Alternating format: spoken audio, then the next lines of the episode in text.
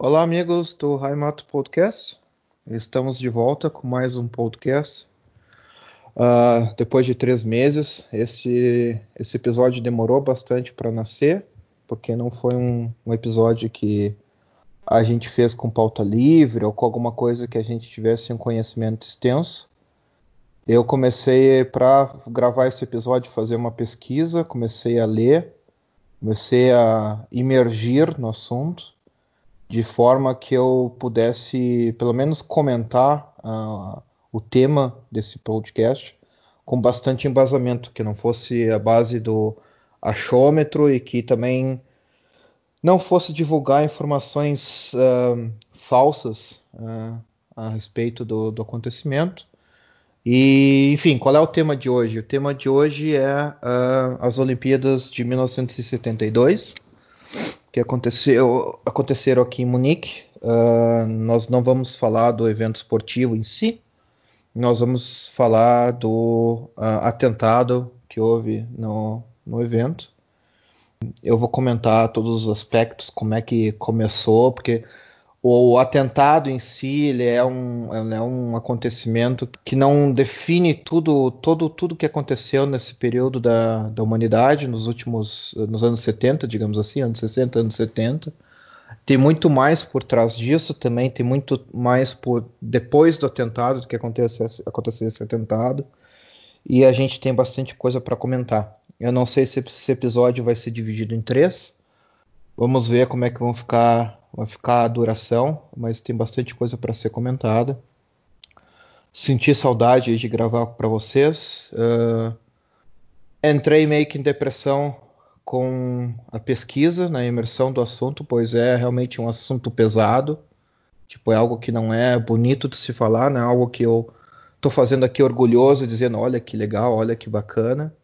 É realmente um assunto bem pesado. Espero que vocês curtam e, e vão ficar, vocês vão ficar bem chocados com, com o tema, o que aconteceu nesse atentado e o que, que as motivações e tudo mais. Para gravar esse episódio também eu trouxe aqui o Fred.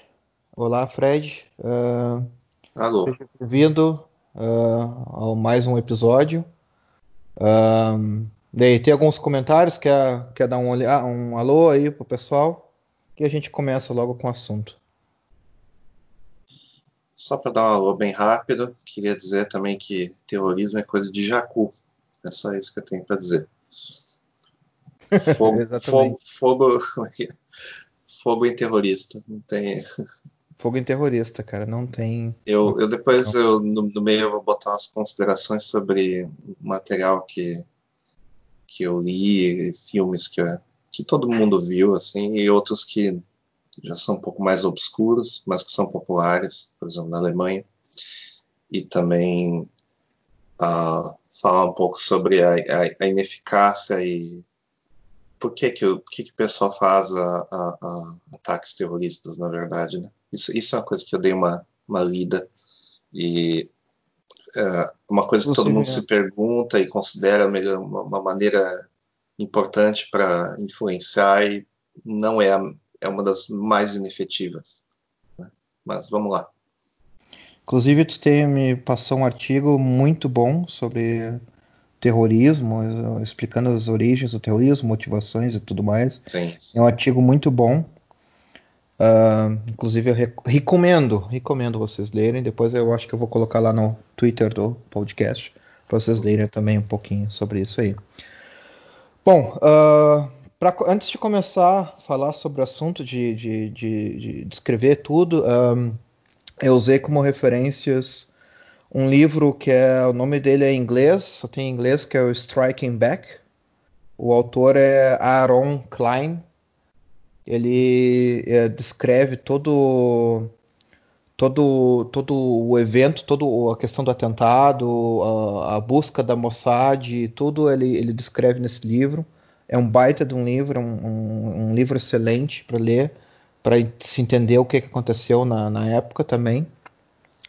Uh, além disso, também tem o filme que é do Spielberg, que eu não eu vi faz tempo, mas não Eu não vi, não revi ele porque não me chamou atenção. Eu achei ele muito fictício, assim, muito um, é dramatizado, hollywoodiano, dramatizado, né? É. Uh, eu também vi bastante documentários na rede uh, de TV aberta alemã, que a gente tem a, a videoteca que dá para acessar pela internet. Então, bastante coisa de, de informações eu peguei ali também, inclusive com documentários, inclusive com especialistas um, da polícia falando sobre a questão dos snipers e o ângulo dos snipers, toda a questão técnica do, que foi o resgate desastroso. Uh, também visitei a vila, fui lá na vila visitar de bicicleta uh, e, e, passei pelo prédio, pelos prédios lá. E quando eu passei pela vila, quando eu estava de bicicleta lá, eu estava lendo o livro, no mesmo exato momento, assim, na mesma época que eu estava lendo esse livro, Striking Back e eu consegui imaginar todos os acontecimentos, assim, tipo, eu consegui fotografar, assim, de cabeça, ah, ali aconteceu isso, ali onde eles negociavam, ali que eles estavam fazendo isso, estavam fazendo aquilo, ali que eles foram pro ônibus, toda essa movimentação que, que aconteceu no atentado, eu consegui ver isso aí com, com a descrição do livro. E também eles têm perto da vila também um monumento uh, às vítimas do, do atentado aos 11 atletas israelenses e ao policial alemão morto. Eu vou colocar também um, um vídeo ali no, no Twitter do podcast para que vocês consigam né, dar uma olhada nesse monumento. Vale a pena visitar.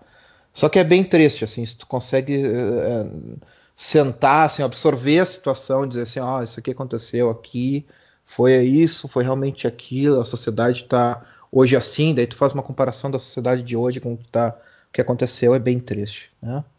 Bom, enfim, antes de a gente entrar nas Olimpíadas, uh, eu vou começar a falar de uma coisa que a gente já, já sabe, né? Se a gente não sair, não não não estava morando em Marte nos últimos 50, 60 anos, a gente sabe que existe um conflito entre Israel e a Palestina, né? Tipo, conflito por parte de terras.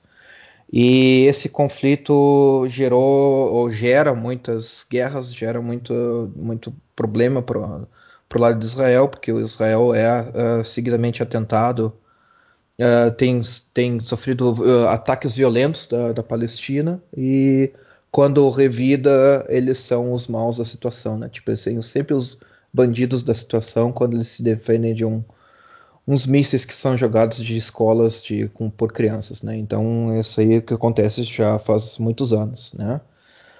Um, o atentado das Olimpíadas de 1972 aconteceu por um movimento chamado uh, Movimento Setembro Negro, né? Tipo, e daí por que, que eu quero voltar um pouco antes do atentado é porque o Movimento Setembro Negro nasceu de uma guerra e daí a gente vai falar isso aí. Né? A origem do, do, do Setembro Negro, do, do, da, da, guerra que aconteceu, né? foi uma outra guerra, que era a guerra que, dos seis dias, que foi Israel contra praticamente todo mundo árabe, né? a Síria sendo patrocinada com a, pela União Soviética, né? como atualmente hoje a, a, a Rússia faz com a Síria e, e ajudando lá o Assad, né? Uh, Israel venceu essa guerra de seis dias e fizeram um acordo de paz, né, naquela época lá nos 1967. Uh, o resultado da guerra também daí teve muitos refugiados palestinos, eles foram para a Jordânia, né? E na Jordânia eles, esses refugiados eles recebem o nome, né, os Fedaini, né? E eles são nacionalistas, eles querem, na verdade, uh, ter uma nação palestina a qualquer custo, né? E eles lutam por isso. E muitos, uh, muitos consideram essa organização de Fidaines uma organização terrorista, né? Porque eles não poupam nenhum esforço para pela causa deles. E isso aí, né, surgiu, né, disso aí, desse Fedaine, surgiu a OLP, ou o Fatah, os, as, as, organizações palestinas que se vocês se lembram do Yasser Arafat, né? É, ele era o líder dessa organização, da OLP, que é a, Organização da Libertação da Palestina, né? E eles usam, usam o método de guerrilha para isso. Então aconteceu que eles tentaram através de guerrilha na Jordânia uh, tirar o rei de lá, o rei Hussein, né? Tirar ele da lá, fazer um ataque de um golpe de estado, não deu muito certo. Uh, isso custou a vida de vários, vários uh, palestinos nesse, nesse, nesse confronto, nesse tentativa de golpe. E o apoio que teve né, o, rei da Jordânia, o Hussein, foi de Israel e dos Estados Unidos. Né? Esse, esse, essa, essa, tentativa de golpe, essa guerra entre os fedaínes e a Organização da Libertação da Palestina uh, foi chamada também do Setembro Negro, né? que durou, foi durante um setembro de 1970. A fase principal foi de 16 a 27 de setembro de 1970. E a guerra, na verdade, esse confronto durou um ano, mas sendo que essa fase principal foi nos anos 70, no setembro de 1970, uh, 1970 exatamente. E o que aconteceu daí quando acabou essa guerra em, em, no final de, no, de, julho, quase meio de julho de 71, de 1971, eles fizeram um acordo e, uh, digamos assim, tentaram separar os fedaíni, os nacionalistas, para que eles não fizessem uma aglomeração uh, de novo e para que eles não tentassem fazer uma tentativa de golpe, né? E os que perderam a guerra, os que, que mesmo com o acordo de paz consideraram que, que, perde, que, perderam a guerra, eles fizeram um movimento, né, o movimento Setembro Negro, que é o movimento baseado nessa disputa que eles tiveram com o rei da Jordânia, o Hussein. Né? Eles quiseram tomar o poder e quiseram fazer a sua própria nação lá na Jordânia. E e daí eles começaram com o movimento Setembro Negro, e o movimento Setembro Negro, o principal objetivo dele era tudo que fosse da Jordânia, tudo que atacar que fosse da Jordânia, tipo tentar assassinar diplomatas da Jordânia, tentar assassinar o rei, tentar assassinar ministros, tudo que fosse relativo à Jordânia, eles uh, uh, queriam fazer um atentado, queriam realmente mostrar através do terrorismo a causa deles, que é a importância de ter um Estado palestino. Só que uh, um, um, tempo depois isso aí uh, mudou de, de, lado, né? Porque eles estavam vendo que Israel estava ali, eles, que eles estavam uh, estavam mudando o objetivo também para pegar coisas que fossem de Israel. Eles queriam o pátio ali, do Estado de Israel para suas terras também. E a primeiro o primeiro atentado que eles fizeram contra os cidadãos israelenses foi num avião belga que era o itinerário, o nome do, do avião era o Sabena, o itinerário que era de Viena a Tel Aviv, né? Tipo, eles sequestraram um avião e o sequestro correu tudo bem, depois eles conseguiram um, recuperar os reféns, foi tudo sem, sem nenhuma grande morte, então, pelo menos os reféns não morreram. E, se não me engano, foi o último o primeiro e último uh, sequestro que Israel uh, negociou nessa época, o, a liberação de prisioneiros uh, palestinos, porque uma das principais, principais motivações de Israel nos anos 70, 80 e 90, não sei se continua atualmente, é que eles não negociam com terroristas. Tipo, os terroristas podem pedir o que eles quiserem, não, eles não vão liberar prisioneiro, eles não vão conceder nada para os terroristas. Isso aí, tipo, é uma coisa que eles uh, não fazem. E com a justificativa muito simples, um, eu estava lendo esse livro aí que a primeira-ministra nessa época dos anos 70, aí, que é a Golda Meir, uh, falava que se a gente começar a conceder para os terroristas, nenhum cidadão israelense ao redor do mundo vai se sentir seguro porque eles vão ser sempre alvo de algum atentado, e eles sempre vão ter concessão do Estado israelense. Isso aí não essa, é. Essa é, inclusive, a, a, política oficial dos Estados Unidos também. Exatamente. É, é, exatamente como tem o cidadão americano por toda parte. Daí eles já são alvo em potencial, por, por várias razões, né? Então se evita negociar para não, dar, não abrir o precedente. Né? Isso, isso é, bem, é bem o que está acontecendo agora com as revoltas. Né? No momento que você não, não, não coíbe, a coisa vai escalando cada vez mais, porque ela não tem um limite, não tem um objetivo. O, objetivo, quem está fazendo a revolta, eles nem sabem qual é. é. Certo? Então, uh, isso inclusive é muito comum em, em, em, organização que faz terrorismo. A pessoa, a pessoa, de propósito, ela não sabe qual é o objetivo. Eles contam assim o objetivo geral, que ah, não, é, é a liberação do Estado, é, é como é que eu vou dizer, é, lutar contra uma tirania, é então, tirar o cara do poder. Mas o, o real objetivo por trás, ninguém sabe. É. Tem muito grupo aí que pegou em armas e o objetivo era só ganhar dinheiro. Que é aquela coisa que tem filme, tem, né? Que na realidade é uma distra... a, luta armada é uma distração e o objetivo real era encher os bolsos. Assim como tem também a, a, a outra intenção por trás, em alguns movimentos que se dizem a, a nacionalistas, isso e aquilo, e o objetivo por trás é outro. O objetivo por trás é ajudar uma organização internacional, por exemplo. Né? Sim, então, sim. Mas continua. Sim. Então foi isso. Então aconteceu o movimento de Setembro Negro e, e o movimento de Setembro Negro um, a, a, pegou esse avião aí cheio de israelenses e fez o sequestro e eles conseguiram recuperar os reféns e tudo mais. Isso foi em maio de 1972, né? Um, daí tem uma coisa que é engraçada, que na, no alto das minhas pesquisas, um, a gente tem, sempre relaciona, eu pelo menos sempre, sempre relacionam que a causa palestina ela tem sempre uma inclinação de esquerda, tipo é sempre com apoio da esquerda, ah, a esquerda está apoiando, tu vai ver os, lá os, os protestos na rua da esquerda é sempre uma bandeira da Palestina e tudo mais. Um, numa das uh, um, pesquisas que eu fiz, eu descobri que um, esse movimento Setembro Negro, um dos principais mentores do movimento, que é o Abdul Daoud, ele teve apoio de neonazistas aqui na Alemanha, cara. Eu fiquei assim, como assim? É, ele teve apoio de neonazistas. Uh, nos anos 70, eles uh, tinham um grupo de neonazistas aqui na Alemanha, em, em Bonn, uh, né, perto de Colônia, que eles foram pegos, foram dois né, neonazistas, eles foram pegos.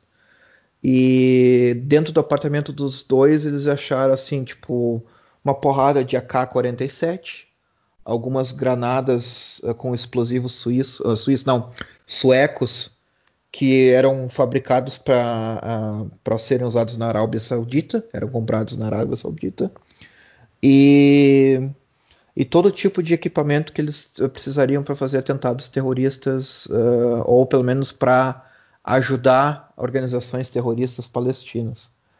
E sabe qual é a maior coincidência nisso aí dos neonazistas e esse armamento? que todo o armamento que eles pegaram nesse apartamento é o mesmo armamento que foi utilizado no atentado nas Olimpíadas. Exatamente as. Uh, não as mesmas, mas tipo assim, o mesmo modelo AK-47, o mesmo modelo de granada com explosivo né, uh, sueco. Se não me engano, ele é fabricado, essa granada é fabricada na Suíça ou não, na Dinamarca. O explosivo é sueco e eles vendem exclusivamente para a Arábia Saudita.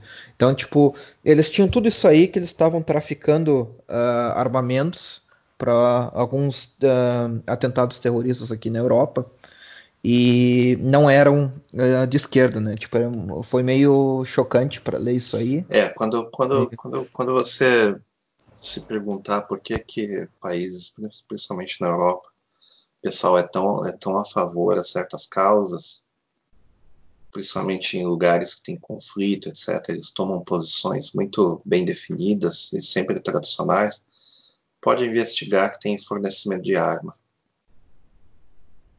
Isso é, isso é batata, isso é uma coisa que a França, a economia da França, em parte é baseada nisso, a economia dos países escandinavos, que são extremamente hipócritas, né? pregam paz, etc., mas eles vendem armamento pra cacete. Né? A própria Alemanha também tem uma indústria bélica invejável, embora eles não possam uh, eles não possam ter um exército decente por questões de, de, evitar a mesma situação da Segunda Guerra, né? mas uh, tem todo o fornecimento de material para esses países. É, não acontece por acaso. Claro que tem todo um excesso da, de, de, de, de material que foi, foi feito na Segunda Guerra, na, no final da Segunda Guerra, principalmente vindo da Ucrânia, da Rússia, etc. Só que isso foi, foi uh, encomendado para alguns chefes de Estado, o mais famoso deles sendo o tal do Gaddafi. Né? Então tem um, tem um livro muito, muito bacana, é, que é se chama Rede do Terror, da jornalista chamada Claire Sterling. E pode olhar na Wikipedia, os caras já. A única coisa que, que tem no, no artigo sobre ela diz assim que a, a, ela está espalhando desinformação. Aí você vai atrás de quem está falando que está espalhando desinformação, é gente que tem uh, interesse num dos lados. Então é, é, é, interessante porque o pessoal nem esconde as, as intenções deles, é, é tudo às claras. E na época esse livro causou um furor porque é, criou tipo uma espécie de teoria da conspiração que botava todos, todos os grandes movimentos terroristas internacionais, incluindo o ETA, o IRA, etc., que coincidentemente todos eles usam acrônimos, né? operam da mesma forma, pedem pelas mesmas coisas, usam o mesmo equipamento, né? Ah, ah, todos eles estavam sendo financiados por dois ou três chefes de Estado, sendo a maioria do dinheiro vindo do, do Gaddafi, né, que estava ah, usando dinheiro da exploração de petróleo para financiar estoques de armamentos ao redor do mundo e conflitos, né, principalmente contra Israel. Só que o conflito esse contra Israel ele, ele é, é muito mais o conflito ideológico do que o conflito real, que a, a terra utilizada pelo, pelo, Estado uh, israelita ele é, ele é, bem pequeno. A própria região da Palestina é muito pequena. Né? Ela é significante, dá acesso ao Mediterrâneo, mas tem vários países ali que dão acesso ao Mediterrâneo. Tem o Egito, tem o, o, o, todos os países do norte da África, obviamente.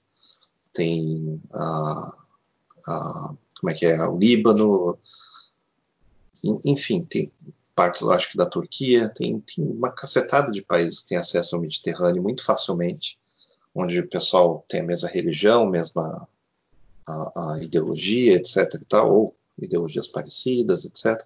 Então é, é muito uma coisa, é, é mais uma coisa política, ideológica do que propriamente por uma questão de justiça, isso e aquilo, né?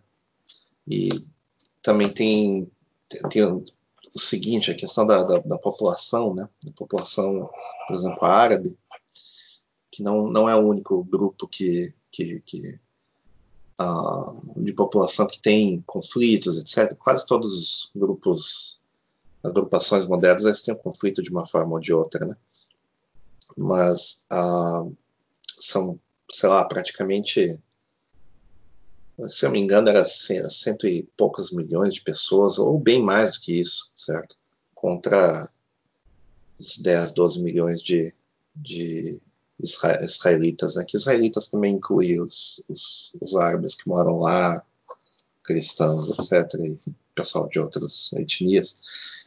Então, na verdade, se a gente for analisar, é tudo uma questão de, de tentar influenciar, né? Questão de tentar criar influência, provar um ponto, etc e tal. Né? Inclusive assim, ó, um, no teu ponto aí de ETA e essas organizações, elas tudo, tudo fizeram treinamento na lá no, no Oriente Médio, né? Tipo, elas têm é... todo o treinamento lá. O campo de treinamento da RAF, que é tipo a, a fração do Exército Vermelho aqui. É, que é, Rote Fraction. É, Rotame Faction é, foi feito tudo na, no Oriente Médio. Tipo, tudo Isso. foi lá. Eles mostra, tinham tudo em comum. Mostra no filme, mostra no, eu acho que tanto no filme esse do, no não sei se esse filme do Munique ele mostra, eu acho que mostra Bada naquele da Bada Meinhof. É.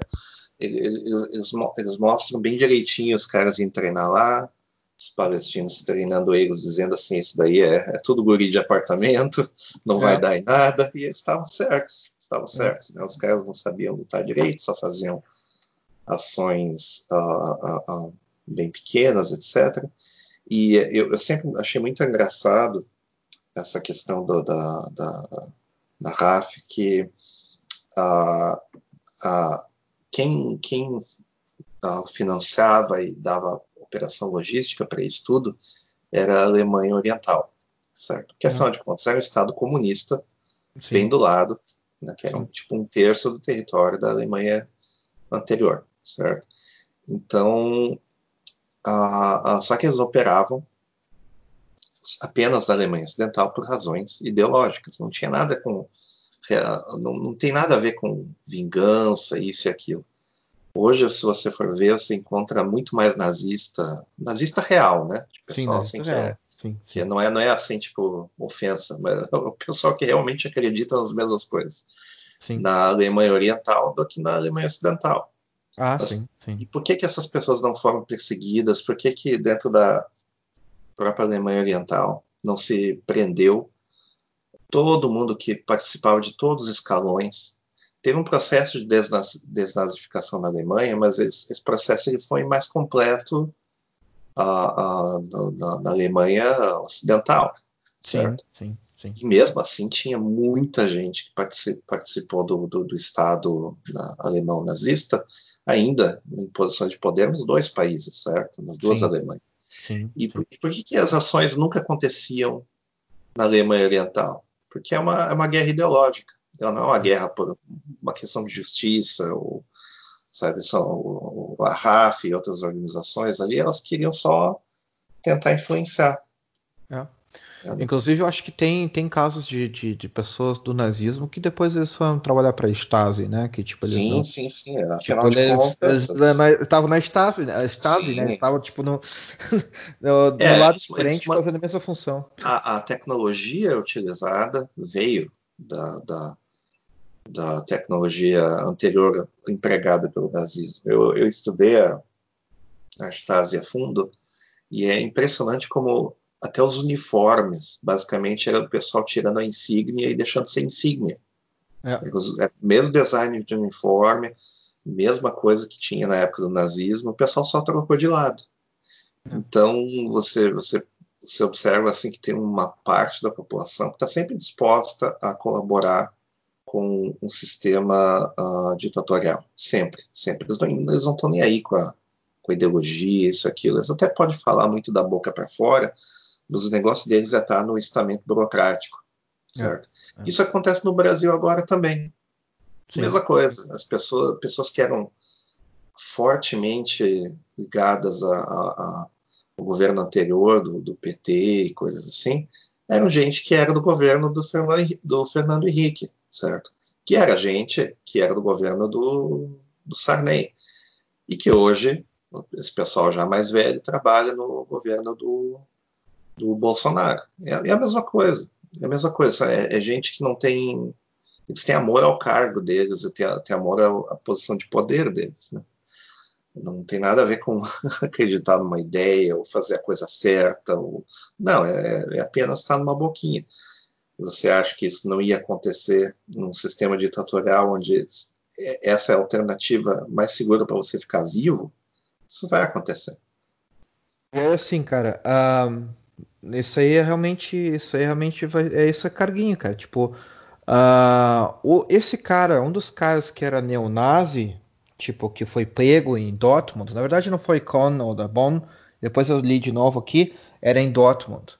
Só que o que o cara faz, o cara, na verdade, ele não foi preso, ele não ficou 20 anos na cadeia por ser neonazi ou alguma punição sensacional. Ele foi punido anos depois por uh, posse ilegal de armas. Ele ficou, sei lá, um, um, ano na cadeia, dois anos na cadeia. E sabe o que, que um desses tipos que era neonazista nos anos 70, que, nos anos 60 e 70, que ajudou esses caras aí, os, os, os palestinos, os terroristas? O cara escreve hoje, eu escrevi antes coisas pro Tatorto. Né? Tipo, ele era um dos caras que escrevia as novelas roteiristas do Tatorto, que ele tinha experiência Eu tinha experiência em crime e eu sabia como é que era. Pode acreditar, cara. Pode acreditar. Já aproveita, aproveita todo mundo que é, todo mundo que tá, participou do linha direta, prendam imediatamente. Sim, sim, já, já. Os caras vão ver, eu cara, olha só, eu tenho, eu tenho uma história aqui que é foda, o cara que ele nunca foi pego, com certeza o próprio assassino, passando a história por linha direta. Tá aí, aí cara. E os, um, com os dois caras que foram pegos, agora falando sério, eles se encontraram uma carta uma carta do Abu Daoud, que é um dos, dos caras que planejou e fez tudo o atentado de Munique, dizendo assim, ó, uh, vai acontecer um incidente nos, nos Jogos Olímpicos. Eles não falaram Munique, mas eles falaram nos Jogos Olímpicos vai acontecer algum incidente. Isso foi em 1972, tipo, acho que início do verão, cara. Início do verão de 1972 a polícia de Dortmund não conseguiu passar essa mensagem em broadcast. Tipo, uh, ah, para tu ter uma ideia, uh, na época, nos anos 70, uh, existia essa barreira também de comunicação e de influência e política do resto da Alemanha e a Baviera. Ou seja, na época, tu não conseguia que a polícia, sei lá, o exército alemão invadisse um evento na Baviera, porque era, era separado, eles não tinham, era uma legislação diferente, né? Tipo, e ainda estavam ainda estavam tentando ainda estavam tentando descobrir a melhor maneira de fazer o federalismo, né? Exatamente. Então, isso, isso foi até bem recente, porque o federa quando as regras de federalismo já estavam mais ou menos estáveis e tal, veio a reunificação, né? Aí, aí complicou, porque daí teve que ver regras de repasse de imposto, né, para ajudar o país, uh, esse país comunista, né, a, a se reintegrar. Sim. Aí, aí complicou bastante, né? Eu imagino que até hoje deve ser muito ah, complicado ah, o federalismo alemão. Sim, sim, sim. Bom, o, a parte oriental alemã é miserável, cara. Tipo, não é, não é tipo assim, nível favela, mas se tu for ver, cara, a parte oriental alemã hoje o pessoal Tipo, trabalha, deve ter hipster, muito hipster, Cara, que acha eu, eu, eu, eu, quando, como e... eu visitava lá, como eu visitava lá seguido e, e conheço bem, uh, imagina assim, é como se fosse o Brasil. É um, é um Brasil onde uh, a arquitetura é bonita, etc. E tal, uh, mas não é um como é que eu vou dizer, não é um agramado da vida, entendeu? Que daí seria o oposto. Mas uh, é, é, como se fosse um Brasil com prédios antigos, você sabe que tem bastante história ali, muito panelac, que é aquela construção criada nos anos 50 pelos governos comunistas para dar uh, uh, apartamentos praticamente de graça para moradia, né, para todo né, mundo. Cara? Os blocões, né? Aos blocões, o blocão cinza, certo? E só que assim, o, nível de desemprego é alto, uh, crime tem, tem mais crime, mas não dá nem. Essa eu acho que é a única, única coisa que não dá para comparar com, com o Brasil, assim que o nível de crime é baixo, mas é ação efetiva da polícia e tal, mais do que qualquer outra coisa. E não tem oportunidade, é uma, é uma coisa assim, dá a impressão assim que você não está no mesmo país, certo? Então, eu acho que assim, quando, quando o brasileiro, principalmente, viaja para esses lugares a estudo, né, o estudante ele não tem muita oportunidade para visitar outros lugares, porque afinal de contas ele está sempre numa bolsa. Né? Ou, quando, ou quando vai viajar, ele, ele vai viajar um fim de semana, entendeu? Passar férias, tipo, sei lá, lá na Espanha, coisa que vale, né? O pessoal do como é que é, turismo sem fronteiras, né? Então, o pessoal, quando está nessas universidades ali do lado oeste, o cara pensa assim: ah, não, ela era maravilhoso, né? Não nem comparar com o Brasil, não sei o que, isso aqui. Só que você está concentrado, sei lá, numa cidade universitária, tipo Leipzig. É. O cara foi morar em Berlim. É. O cara não foi lá no meio dos grotões, lá em Dresden, lá na, na puta que pariu, é. certo? Onde é. tinha só operário e é, é. agricultor, sabe? Então o cara não, não sabe da realidade. Assim. Eu, como eu morei nessa, nessa região ali, ah, posso dizer assim que é, é, muito parecido com o Brasil. É, é, é até, até uma coisa assim que, para mim, tanto faz, né? não tinha assim Sim. tanto choque Sim. cultural, etc. Ele é muito parecido com o Rio Grande do Sul dos anos 70, para ter uma ideia, Sim. assim, quem, quem Sim, tava... é bem isso aí, é bem isso é aí. Bem isso aí, é o Grande dos anos. É. Cara, você, você pega assim uh, produtos que ainda existem hoje, tipo Coca-Cola alternativa, né? Uh, refrigerantes alternativos. Você, você olha assim, cara, é aquele isolacionismo cultural do Rio Grande do Sul é. dos anos 70, mesma coisa, sabe? Mesmo, é. Mesma vibe. Assim. Você pega é. os livros de, de, da época da, da DDR, né, da época da, da Alemanha Oriental, e você analisa e, e é, é a, a, a, parte visual assim de propaganda, do jeito das pessoas se vestirem, é muito parecido com o Rio Grande do Sul dos anos 70, sabe? Aquele costume de ir para pra, as praias no verão, etc., e dar uma sumida, é, é tudo muito, muito parecido, certo? E enquanto isso, no, no, no, no na, na, parte ocidental da Europa ali, pessoal ia para grandes resorts, para praias maravilhosas no sul da França, no sul da Espanha, etc.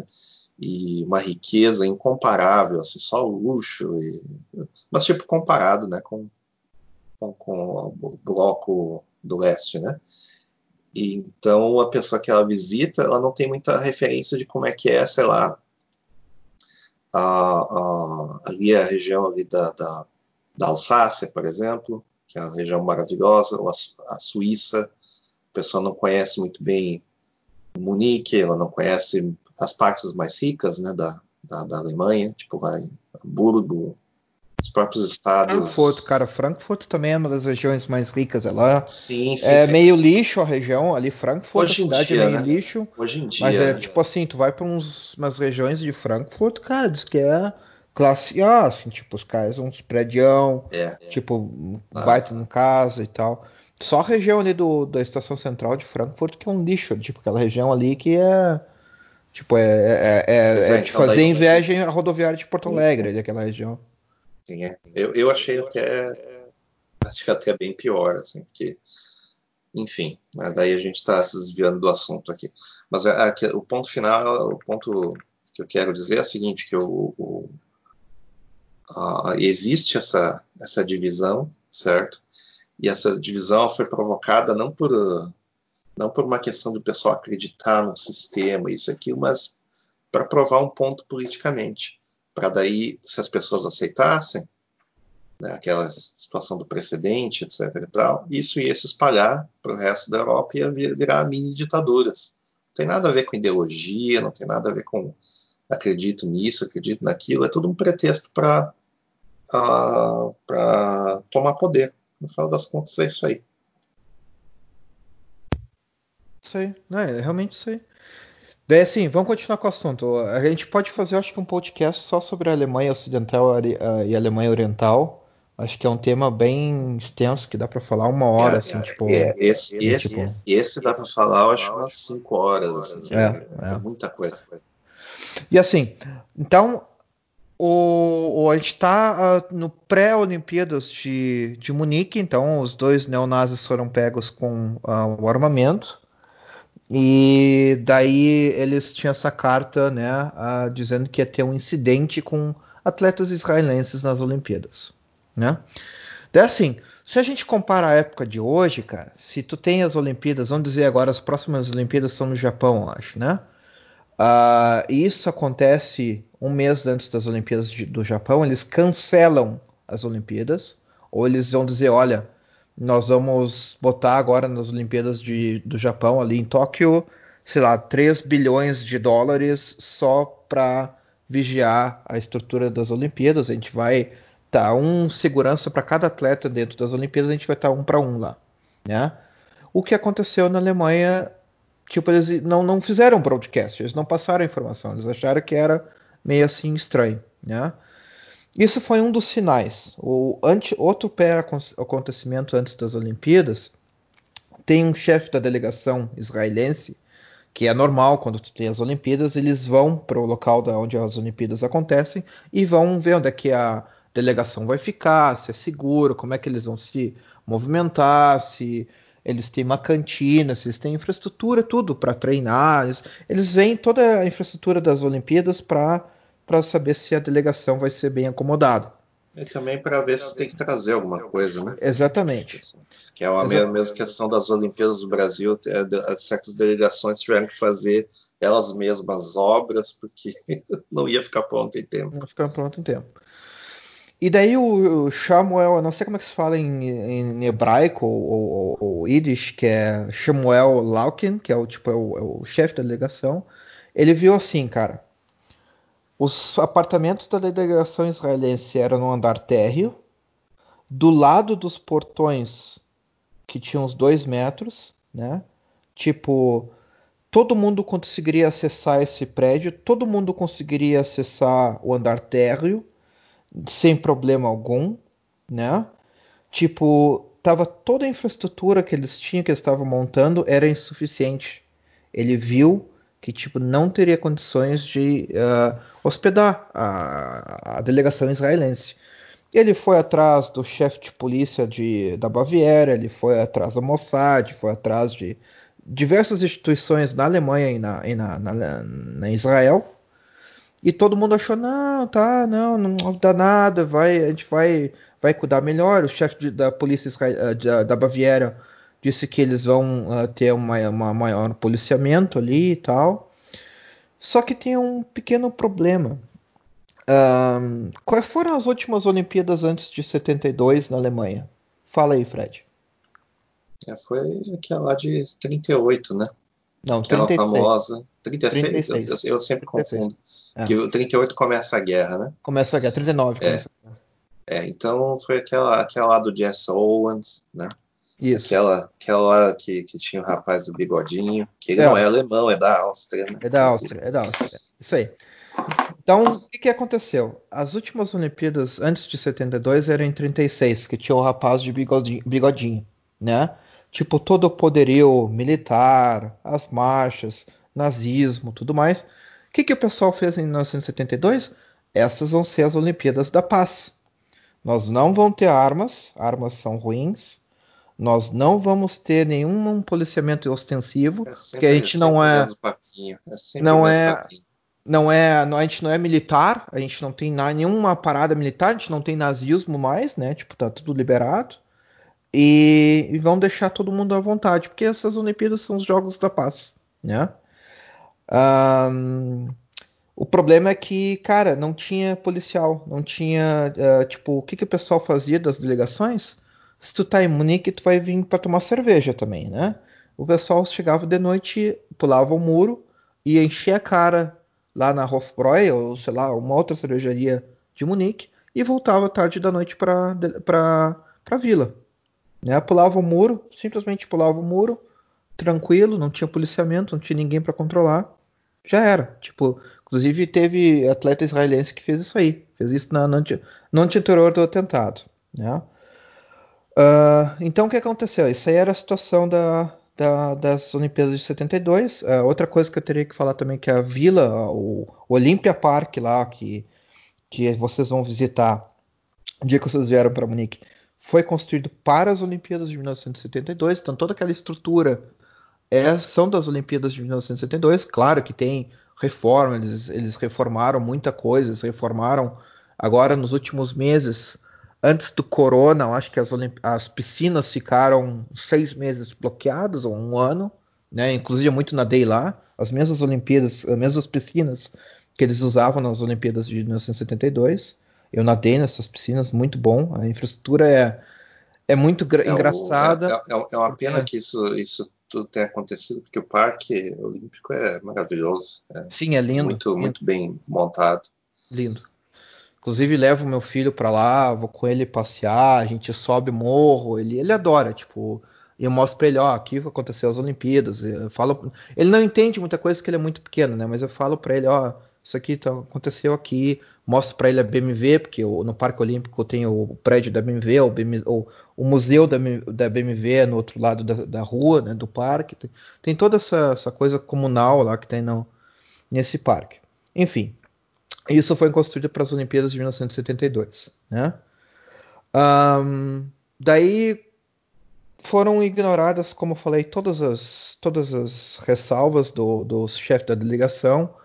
O chefe de polícia da, da, Baviera, da Baviera não, não disse só que ia policiar mais as, uh, a vila onde ficavam os atletas israelenses. Eles ficavam lá em três apartamentos. Né? Nas Olimpíadas, então, vamos ler um pouco antes das Olimpíadas acontecer. Estamos quase chegando lá no acontecimento. Um, os, os, terroristas, na verdade, que, que eram oito terroristas, né? Eles, na verdade, eram muito bem treinados, o que não é de se espantar, né? Eles treinaram sem se conhecer, eles foram para Líbia, uh, no, lá com Gaddafi, toda essa, essa galerinha lá, fazer treinamento, eles treinavam, tipo assim, exaustivamente, assim, no deserto, tipo, era treinamento até morrer, tipo, deve, deve ter morrido gente treinando lá, inclusive. E eles fizeram um grupo daí desses dos melhores, digamos assim, atletas que treinaram uh, eh, para fazer esse atentado. Esse atentado já era planejado já há muito tempo, né? E as informações que nos anos 70, eu acho que inclusive hoje, cara, não vou fazer falsa, falsa acusação, mas uh, Muitas das informações que os terroristas têm também são tipo parte de estudante, cara, que vem para cá, ah, professor, ele a, adora a causa palestina, acha que a causa palestina tá certa e tal, e quando tu vê o cara tá uh, só mandando informação para esses grupos, para essas organizações terroristas, né? E Outra coisa que daí eu falar que eu também não falei, que o movimento Setembro Negro ele é um braço militar, um braço terrorista do Fatah e da Organização da Libertação Palestina. Eles não assumiram isso aí de cara, eles não, não quiseram assumir esse movimento Setembro Negro, mas todo mundo sabe, eles depois de anos eles fizeram a ligação e disseram, não, esse o movimento Setembro Negro é do Fatah, né? É lá do Arafat uh, só que nunca foi assumido. E esses ajudantes que eu estava falando, né, o nome deles eram Sayans, eu também não sei qual é que é o, o, como é que se fala em hebraico isso aí, mas o hebraico para ajudantes. Então, tipo, eles pegavam as informações, olha, tem lá a embaixada do, do embaixador tal, ele sai de carro hora tal, ele come sorvete hora tal, faz isso, faz aquilo e tudo mais. Eles passavam todas as informações. Inclusive, eles pegaram muitas das informações para esse atentado e passaram para a organização do, do Movimento de Setembro Negro. Né? Uh, outra coisa que também desses terroristas é que muitos dos terroristas, ah, na verdade, três dos terroristas, eles falavam alemão. Né? Por que, que eles falavam alemão? Porque parte deles eles, uh, eles moravam moraram um tempo na Alemanha, eles vieram estudar na Alemanha, as famílias estavam morando aqui na Alemanha então eles tinham como falar alemão, né? eles, inclusive eles foram selecionados por isso, pelo do, domínio do alemão, né? E daí tu também vem a pensar assim, ah, olha a causa dos caras, movimento terrorista, os caras devem ser pobres, devem ser tipo, não deve ter onde cair morto. Olha, se não, essa to, todas essas todas na Alemanha, velho, olha, né? todas essas organizações, o pessoal é forrado de dinheiro. Não existe esse, esse, mito de que são organizações pobres, etc. Não, não. Pobre é a população que eles são, que eles dizem defender, que eles uh, uh, essa população realmente geralmente é, é paupérrima. Né? Agora as organizações em si, o pessoal está muito bem de vida, sempre. Tá muito bem de vida. Até mesmo porque não teria como comprar armamento, que é coisa cara. Não Sim. teria como fazer um monte de coisas, né?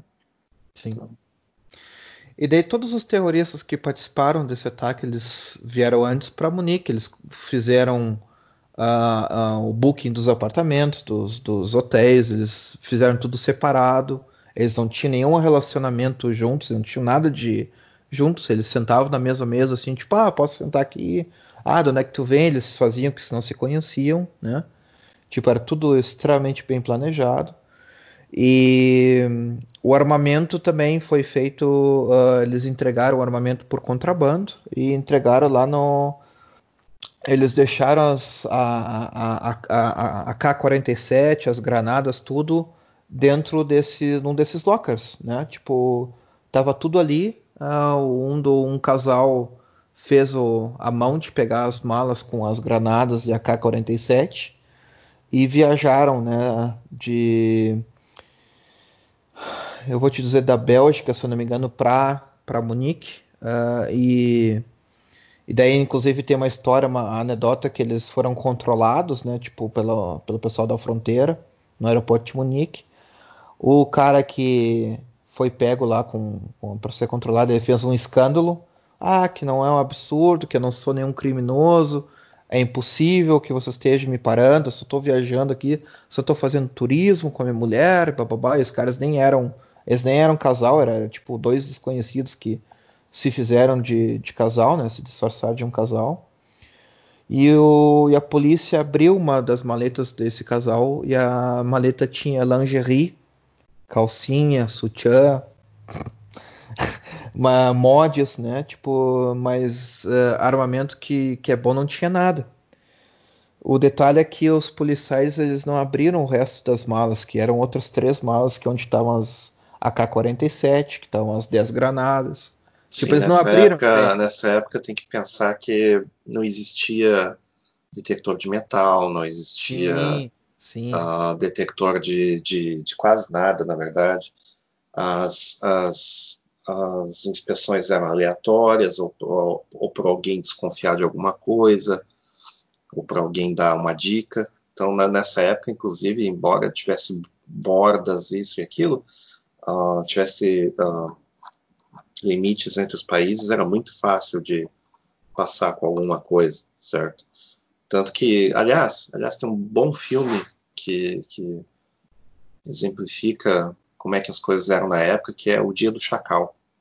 Né? Sim. Que não tem nada a ver com o Carlos Chacal, certo? Que é o, um dos terroristas que, inclusive, ele ele está no meio do, desse rolo todo de, de, uma forma ou de outra. Sim. Mas é, uh, é, é, um cara que se autodenominava Chacal, chacal para fazer uma missão, um assassino pago.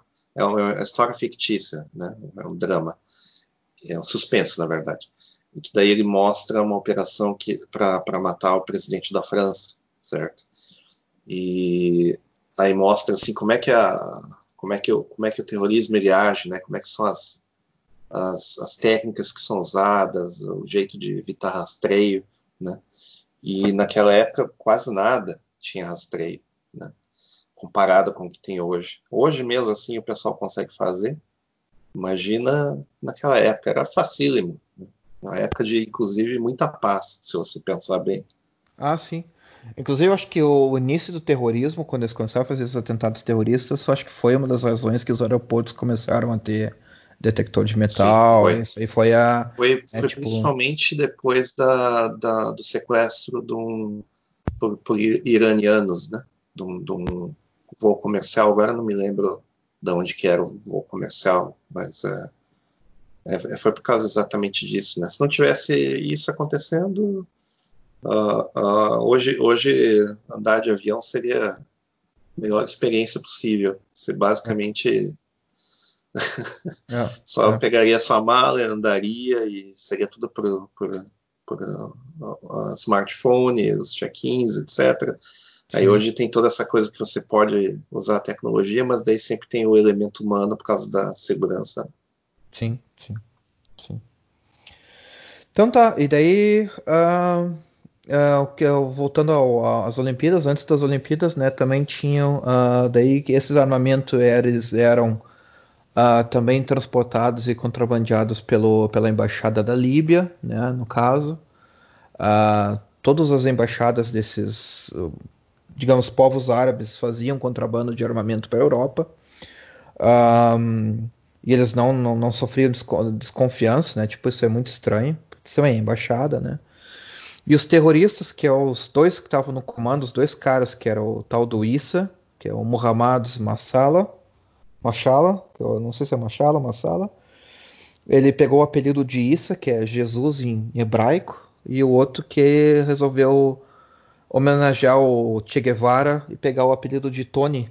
Né, que, acho, que, acho que em hebraico é Isha. É, é. Que, que, é tipo Yeshua. Yeshua, da, da Isha. E o outro que é o Tony, que é o Youssef Nazal, que é o, tipo, ele pegou para homenagear o Che Guevara, né?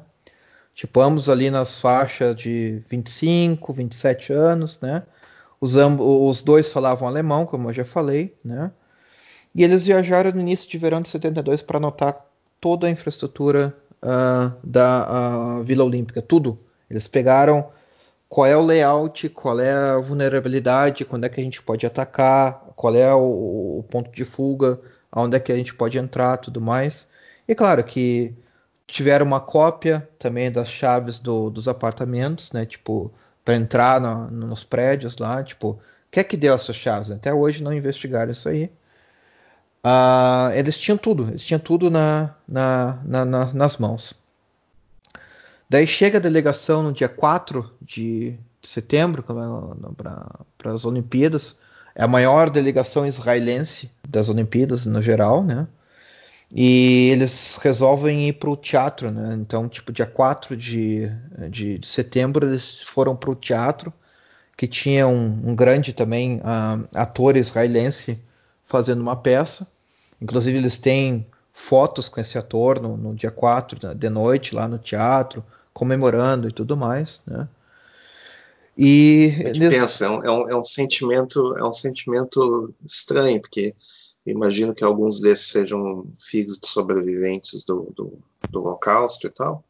Então seria como voltar na terra dos pais dele, digamos assim. Seria como voltar no, na terra onde o pessoal morava. É uma sensação estranha e, e meio lúgubre, lúgubre até, né? Sim, ver. sim, sim. Daí eles voltaram para o hotel, daí foram comer, foram dormir e tudo mais. E uh, às quatro da manhã, então, uh, do dia 5 de setembro, né, que é onde o dia que começa o sequestro, eles, os terroristas, eles pulam um muro com a ajuda do, de atletas canadenses, que na verdade eles acharam que no, anos depois que eram atletas americanos, mas depois eles viram que eram atletas canadenses, eles ajudaram uns aos outros a pular os muros. Todos os terroristas, claro, estavam com abrigos de esportistas, né, de atletas, então, tipo, eles não estavam lá mascarados com metralhadora e, ah, vamos tirar, é, dar tiro em todo mundo, estavam bem disfarçados. E antes de entrar nos prédios, né, tipo, no prédio, na verdade, onde tem os apartamentos israelenses, na Connelly Strasse, uh, 31, eles dão, sacam a, das mochilas deles, das mochilas de, de esporte, as, a, a 47 e e já sai atirando para abrir a porta do prédio e tudo mais para fazer o fuzuê. Né? Uh, num desses barulhos que eles começaram a ver que um dos do, do, os apartamentos, na verdade, do, dos atletas israelenses eles eram assim. Eh, o primeiro apartamento era só juízes e treinadores. O apartamento 2 era atletas, mas atletas assim em geral digamos, sei lá, corrida, sei lá, boxe, não, boxe não, mas tipo assim, corrida, coisas atléticas assim, e nada nada de, de, de, de força, né? Digamos assim, que era o apartamento 3, que é o apartamento 3 tinha os atletas de luta livre, luta livre, judô, todo mundo que fazia luta, né? E quando os terroristas foram para o apartamento 1, eles pegaram e uh, começaram a forçar a porta e fazer barulho, né, para abrir a, a, porta. E um dos juízes viu que, ele, que eles estavam tentando abrir a porta e arrombar. E quando ele vê assim a porta, só tem assim a, a ponta de uma AK-47 no, no vão da porta. Ele se joga contra a porta e começa a gritar para todo mundo no apartamento: olha, fujam, tipo, saiam vão embora que os caras vão, não vão nos matar. E ele se joga contra a porta, faz tudo que é possível. Imagina um, um, um treinador de luta livre, cara. O cara tinha. Uh, eu tava vendo no livro, os caras tinham 150 uh, quilos, cara. O cara no, se jogou na porta com 150 quilos para tentar evitar os sequestradores entrar com, com as metralhadoras. Até que chegou uma hora que não deu, né? Até chegou uma hora que os caras realmente forçaram e mataram o treinador ali na hora mesmo né? E daí o daí depois quando aconteceu isso aí, ele tem um outro treinador que também vê que ele que ele tá que eles estão sendo atacados, ele tenta pegar e, e, lutar contra os terroristas, ele também é, ele, ele toma tiro, ele toma um tiro na bochecha e ele é obrigado então a a mostrar os outros apartamentos onde estão israelenses. Eles pegam, rendem a equipe do apartamento 1, que é os juízes e os treinadores, e esse uh, uh, treinador de luta livre, que é o Moshe Weinberg, que é um nome também, inclusive alemão, né? Um, ele tem que mostrar os apartamentos. Daí ele fala que o apartamento 2, que é onde tem os atletas israelenses que não não são forçudos, digamos assim, não tem uh, capacidade de reação, né? Ele vai direto para o apartamento 3, que é onde tem só os luta livre, só os caras porrada. Só que o que ele não contava é que o, no apartamento 3 estava todo mundo dormindo, ninguém tinha acordado. Então eles foram realmente surpreendidos. Eles não tiveram como lutar uh, contra, contra os, os, os, terroristas, né? Eles não tiveram como fazer nada. E numa das, dessas coisas eles pegam os atletas do apartamento 3, então eles colocam todo mundo no apartamento 1 para juntar todo mundo. E eles colocam uma fila, tipo assim, ah, todo mundo numa fila indiana, vão para o apartamento 1. Num desses tem um atleta que é o, o, o Romano, né, o Yosef Romano, que ele tá na frente da fila e ele resolve então atacar o um terrorista. Ele pega e, e, dá um soco no terrorista, deixa o cara inconsciente e, e, fere o cara mesmo com uma faca. Só que depois ele é morto uh, na frente do, dos dos, do, do, da, da, equipe, né? Tipo, ele é metralhado, uh, não consegue fugir. E e ele é castrado, né, cara? Tipo, isso é muito muito hediondo, assim, que tu tá num sequestro e tu vê o cara sendo castrado na tua frente. Uh, isso aí, tipo, é uma coisa, assim, que já me revolta, assim, só de saber disso aí. É, isso é, é para causar... É, é, o, é, o, nome já diz, né? Terror, né? Terror. Não, não tem, não, não tem objetivo de. de às, às, vezes nem, nem sentimento existe nisso daí. É mais a, é a questão de humilhar mesmo. Exatamente. E daí o que acontece também é que um, alguns atletas israelenses conseguem fugir. Tem um que é que quando o treinador, o, o primeiro treinador que se jogou contra a porta, ele grita, né? Teve uma que pulou, uh, se jogou contra a janela e mesmo ferida saiu correndo e saiu correndo levando tiro atrás até que ela conseguiu se esquivar, conseguiu se esquivar e, e, salvar a sua própria vida, né? Foi um dos que conseguiu se salvar ainda do sequestro. E o outro Moshe também ele foi morto uh, tentando lutar também. Uh, novamente ele tentou fugir e daí ele foi realmente morto, tomou mais um tiro uh, e, e, foi morto na frente dos colegas. Isso antes das nove e meia da manhã do dia 5, né? Daí eles são realmente descobertos, que daí vai um, um como é que eu dizer, não é nem guarda, né, cara? Eles chamavam de olhos, que é o pessoal que usava um uniforme azul, azul calcinha, para andar pelos parques, assim, só para dar uma olhada se estava tudo ok. Claro, logicamente sem armas, sem nenhum armamento, né? E ele vê que o, um dos atletas israelenses está morto no chão e com um banho de sangue, né? E daí ele alerta uh, que está tendo um sequestro, né? Um, e, e, daí vem as exigências dos terroristas, que eles querem 200 prisioneiros palestinos soltos e mais né, os dois membros do Bader Meinhof, que é o, o Andreas e a Urik, uh, livres, né?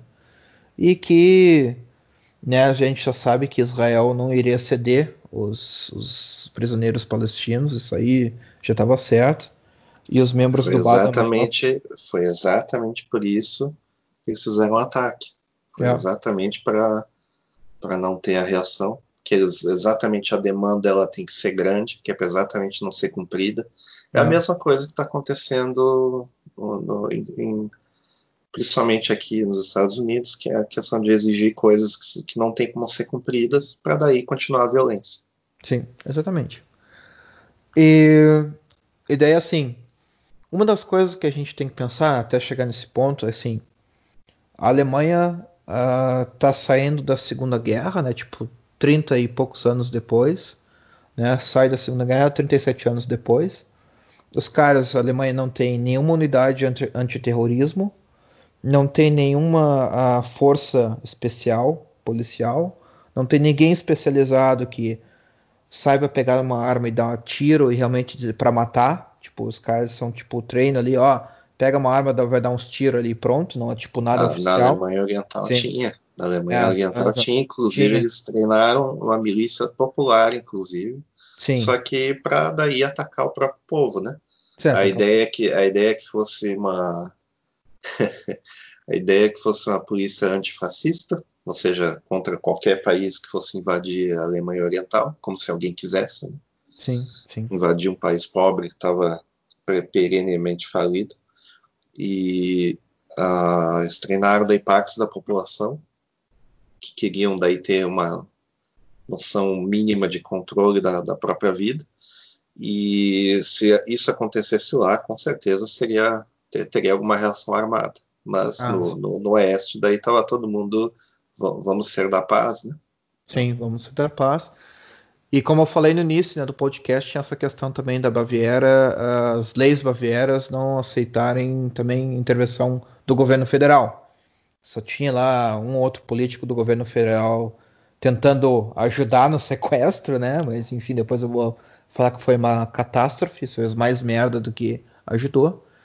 Ah, e eles não conseguiam ter nenhuma intervenção, né? E o que aconteceu foi que o governo alemão ah, se reuniu, fez uma reunião de emergência, o, o chefe da polícia da Baviera, mais um, um dos ah, ministros da defesa aqui da, da Alemanha, e eles ligaram imedi- imediatamente para Golda Meir dizendo, ó, né, tá, deu merda aqui e tal, os atletas israelenses. E ela falou assim, olha, prisioneiro não vai ter nenhum solto, isso aí vocês podem esquecer. E o que a gente pode também tentar é ver se vamos eh, enviar para vocês uma, um- uma parte da Mossad, né? Põe, deixa um pessoal aí da Mossad, um, da, da, da- da operações especiais israelenses que a gente sabe como lidar com o sequestro, né? E a gente ajuda vocês, a gente envia eles para ir para Munique, não tem problema nenhum, e eles vão ajudar nessa causa. E daí depois É, o- sabendo, no, caso, no caso, as forças especiais e Mossad e outras organizações, elas, inclusive de, de espectros ideológicos diferentes que existem em Israel, ah, eles já estavam acostumados com a situação do sequestro já fazia quase 30, 40 anos. Sim. Antes, inclusive, do, do, do- da Segunda Guerra. Eles já estavam acostumados com. Porque essa situação ali na, na, na Palestina já acontece há muitas décadas. Né? a, a tentativa de compra de, a- a- de, de, de território ou mesmo de, de moradias, etc., sempre teve alguma oposição. Certo? Aí depois de um tempo começou a ter oposição armada, sequestros, a- a- aquela vingança de um lado, depois vingança do outro. Então o pessoal já estava acostumado com, com esse tipo de operação. né? Sim. E daí o que aconteceu foi que depois isso aí foi até negado pela, pelo parlamento israelense, porque eles falaram, ah, não, não, não vamos, vamos confiar na- nas autoridades alemãs. é tipo, é eu não triste, sei, né? eu não sei, mas Triste. eu acho que não tem um, não tem um bom precedente para. Não tem um precedente, né? Mas eles, o parlamento decidiu. ah, e daí, na verdade, Israel mandou depois dois eh, especialistas na, no, no, no combate ao terror. Um, inclusive, foi ah, o que liberou os reféns naquele avião que eu falei no início do podcast no Sabena. Ele conseguiu liberar, negociar e liberar os reféns desse voo. Foi todo mundo resgatado, né? Então ele foi enviado para Munique, né? Então, tipo, foram dois que foram enviados para Munique. E, e daí eles, ah, nas exigências dos 18 200 prisioneiros, os terroristas falaram o seguinte: olha, se vocês não ah, acatarem nossa, nossas exigências, a gente vai matar um, um refém por hora. Vai ser um refém por hora que a gente vai matar e vai jogar na janela, pela janela. Eles não fizeram isso porque o, o, né, tipo, o governo alemão, a parte de negociação, ah, conseguiu ter, ter mais prazos, né? Tipo, eles conseguiram ah, protelar os prazos que os terroristas davam três vezes, eles conseguiram fazer três vezes isso aí.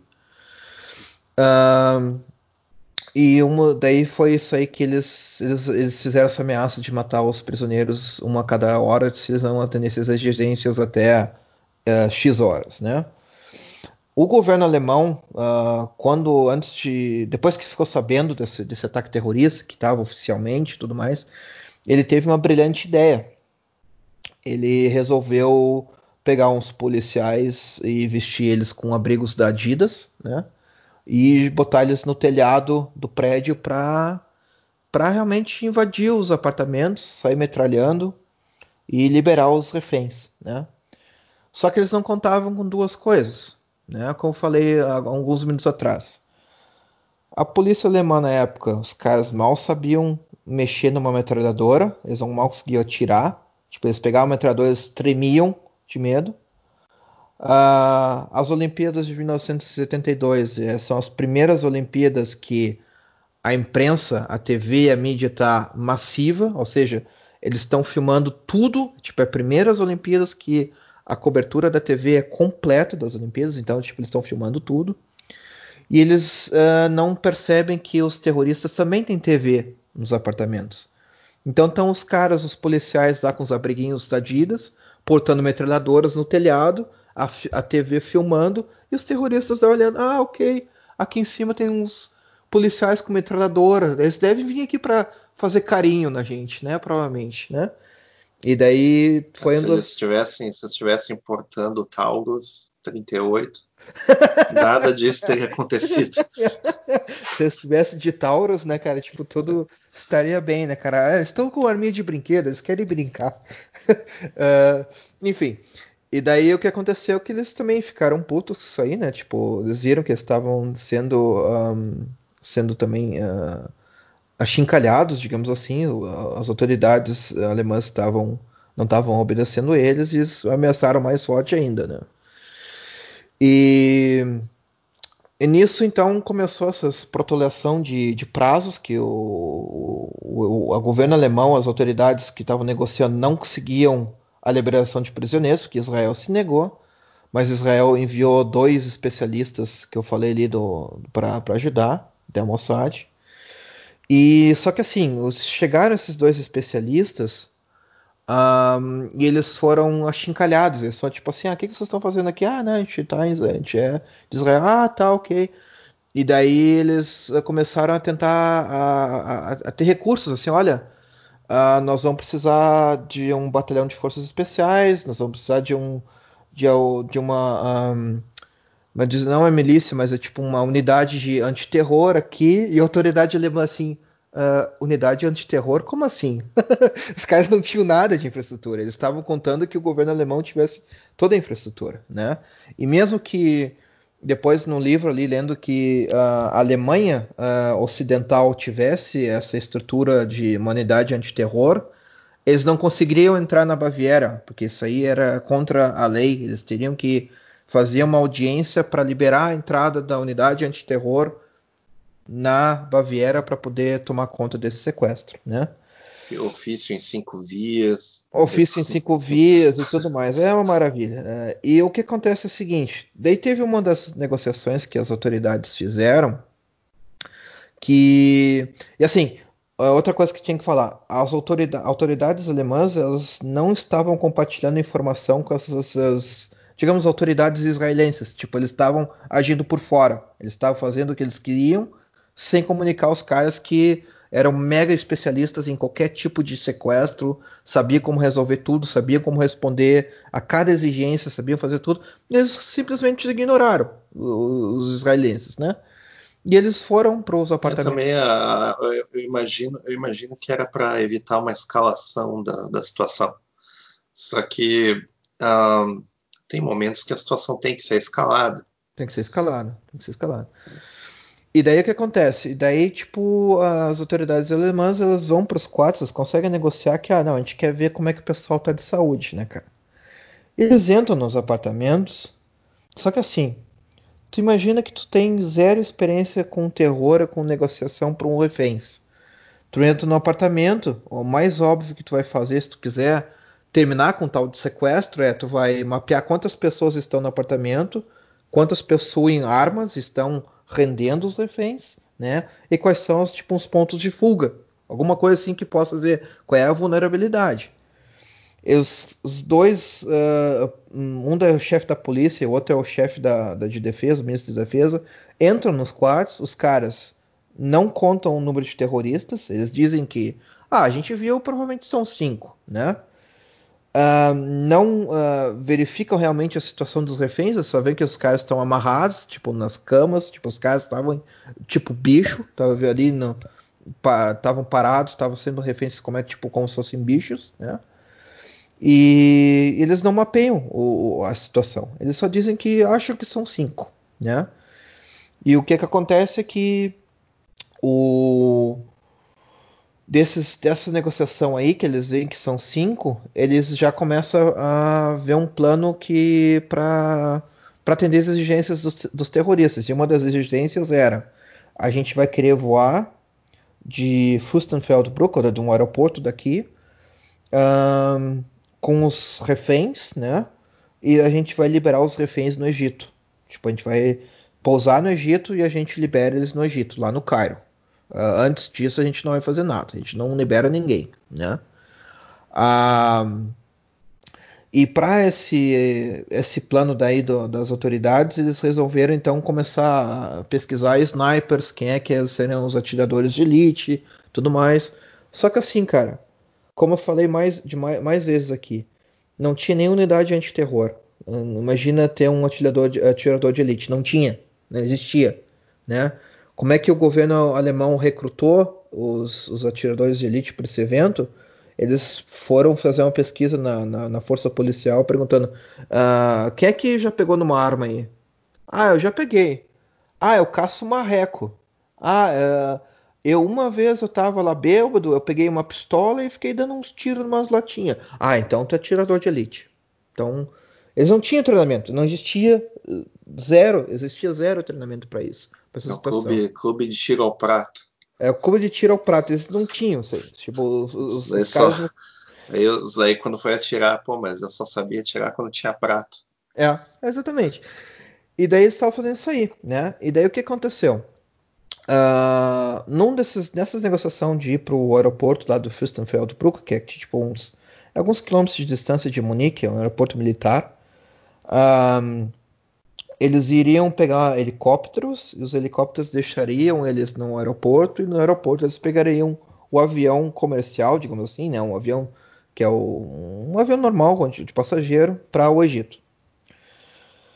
Eles uh, foram verificar, então eles disseram assim, olha, a gente quer uh, ver como é que a gente vai a pé dos apartamentos. Olha o que os terroristas me fazem a gente quer ver como é que a gente vai dos apartamentos até os helicópteros.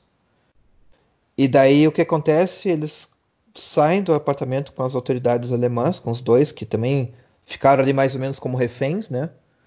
Uh, ah, para ir até onde o estacionamento na, na Straße, ali, 31, onde os, os, helicópteros iriam pousar e eles iriam entrar nos helicópteros. E a polícia alemã resolveu fazer um plano. Vamos colocar polícia no meio do caminho e a polícia vai ali tentar render os dois e acaba o sequestro. Pega os dois cabeças, que era o, era o Isha e o, e o, e o Tony, né?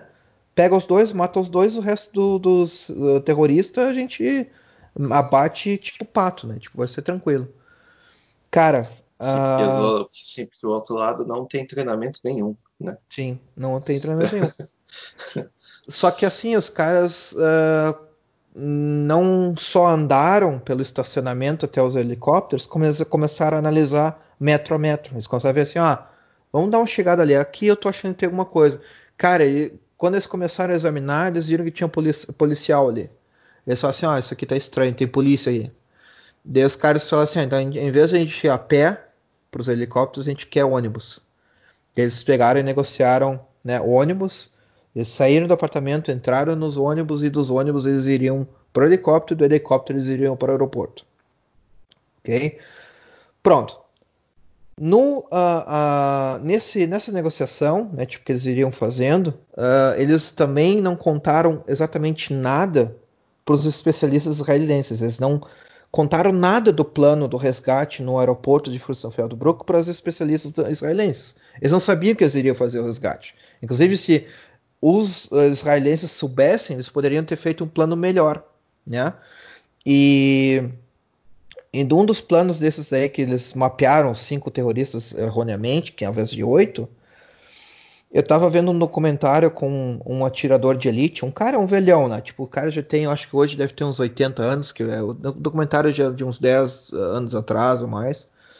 Um, o cara analisando a situação é assim, para ser atirador de elite, quando tu vai uh, engajar atirador de elite, tu engaja no mínimo, no mínimo, dois para cada uh, alvo.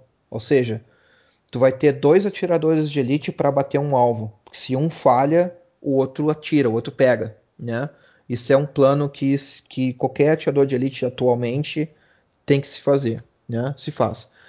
Uh, esse é o pequeno, pequeno, o primeiro aspecto. O segundo aspecto, as armas que seriam utilizadas para esse, uh, esses atiradores de elite seria era tipo umas armas assim tipo da época da Segunda Guerra, cara. Tipo era a, a arma de sei lá de atirar em marreco, sabe? Umas coisas assim tipo tinha ali uma mira e dava para atirar, atirar mal e mal em marreco ou, ou umas coisas assim. Não era nenhum atira, não era nenhum armamento profissional. É tipo um armamento que eles recolheram e acharam que eram apropriados para a missão. Olha a situação, né? Uh, isso aí foi uma das outras coisas. Uh, outra coisa que eles fizeram é que eles colocaram, então, tipo, no, preparados no, no aeroporto de Fussenfeldbruck, uh, os atiradores de elite, dois do lado de, dos holofotes, tinha um holofote na, na torre de comando, eles colocaram dois, um de cada lado do holofote, né? E colocaram três uh, tipo, ao contrário, tipo, na frente desses dois do, na, do, na, na, cabine de comando. Então, tu imagina, o holofote vai ser ligado quando o, o helicóptero pousa, já cega os dois atiradores de elite do lado dos holofotes, né? É tão óbvio que o cara que estar do lado do holofote. É... e assim. Daí, daí até, até a coisa lá que ela jogou Counter-Strike lá e disse que tem experiência de guerra, até ela sabe disso. E assim, e os outros três eles estavam de frente a esses dois do holofote, ou seja, eles iriam atirar um nos outros. Eles estavam ao contrário, tipo, tu ia atirar um no outro, porque tu não, tu não tava tipo em ângulos que tu não fosse atingir os próprios caras que estavam tentando de, uh, render os terroristas, estava colocando um contra o outro, né? Isso aí que aconteceu. E daí assim, tá, daí aconteceu, esse aí foi o plano que eles fizeram. E daí é outra coisa, daí os, os, os terroristas vão pro, pro ônibus, pegam um ônibus, vão lá pro helicóptero e tal. E o outro plano da, da, da, do resgate era o seguinte: Uh, ia uma equipe de policiais entrar no avião, eles entraram no avião que ia ser ia levado para Cairo, né? Eles iam se vestir de aeromoça, de piloto, essa, essa galerinha assim do, do, do tripulante de, de, um avião, e iam render, tipo Tony e o Isha, que é na, na inspeção do avião. Ou seja, mesmo o plano anterior. Vai funcionar assim, com certeza. Mesmo plano, eles iriam render, né? No, na inspeção e daí o resto dos terroristas abatiam a bala. Só que Sim, tem um... como, como se fosse ter inspeção, né? É, né? Mas daí assim, daí o que aconteceu? O, a equipe de policial foi lá no entrou no avião, foi ver os uniformes, daí viu que os uniformes não não, sei lá, não tava faltando parte do uniforme. Eles não tinham a calça, eles não tinham tipo todo o uniforme completo, né? E o chefe da, dessa missão né, no avião achou que era muito inseguro, que eles iriam morrer nessa operação. Então eles resolvem desistir dessa operação de, de, de, de derrotar os terroristas no, dentro do avião, né, na inspeção deles. Uh, só que o detalhe é o seguinte, neguinha. Eles decidiram uh, desistir da missão quando os helicópteros estavam no voo. Ou seja, na época não tinha, não tinha smartphone que tu podia ligar, olha, né, não vai dar, a gente vai morrer e tal, não sei o quê. Não, tipo, eles desistiram, falaram, a gente vai estar tá com medo de morrer, acho que não temos uh, equipamento adequado aqui para a missão, a gente vai realmente abandonar a missão. Eles abandonam, eles saem do avião, tipo, deixam tudo assim como tá, né? Tudo prontinho. Tudo prontinho, tipo, pronto, né? Vai assim mesmo. E, e os helicópteros eles pousam no aeroporto lá de Fürstenfeldbruck. Só que assim, os pilotos dos helicópteros, eles não eram uh, uh, pilotos assim da, da aeronáutica alemã, eles não eram uh, pilotos especializados que sabiam tudo como fazer direitinho. Eles eram pilotos comerciais, eles foram contratados. Ó, pega o helicóptero, pega os caras, deixa no aeroporto e te manda, vaza, sabe? Tipo, era isso que eles fizeram. O que, que aconteceu, cara? Os, os helicópteros eles pousaram na frente do holofote Daí já vê, tem os snipers, snipers ali. Eles já bloqueiam a visão dos snipers, né? Em vez de pousar de, com a, o, o, piloto para frente, olhando para o holofote, digamos assim, eles estacionam, ele pousa o, o, helicóptero de lado. Ou seja, o lado do helicóptero está bem na frente do holofote. Ou seja, está dando cobertura para os terroristas entrar no avião sem ter nenhum ângulo para tu dar um tiro de do, com, com teu rifle, né? Tipo, para tu pegar, ver ali o, o, o, terrorista. Eles fazem isso aí, eles pousam exatamente errado, né? E o que que acontece, cara? Os snipers, os, os atiradores começam a atirar. Tipo, os dois entram no avião, eles já pensam assim, ó, entraram no avião, vão ser rendidos pela equipe policial dentro do avião e a gente abate o resto dos terroristas. Só Com que certeza, que... né? Vai dar certo. Só que assim, cara, eles, os atiradores de elite, que é os de elite, né, que eles alguma vez na vida pegaram em alguma arma, eles estavam atirado, atirando tudo que, que, se mexia. Eles estavam atirando tudo que.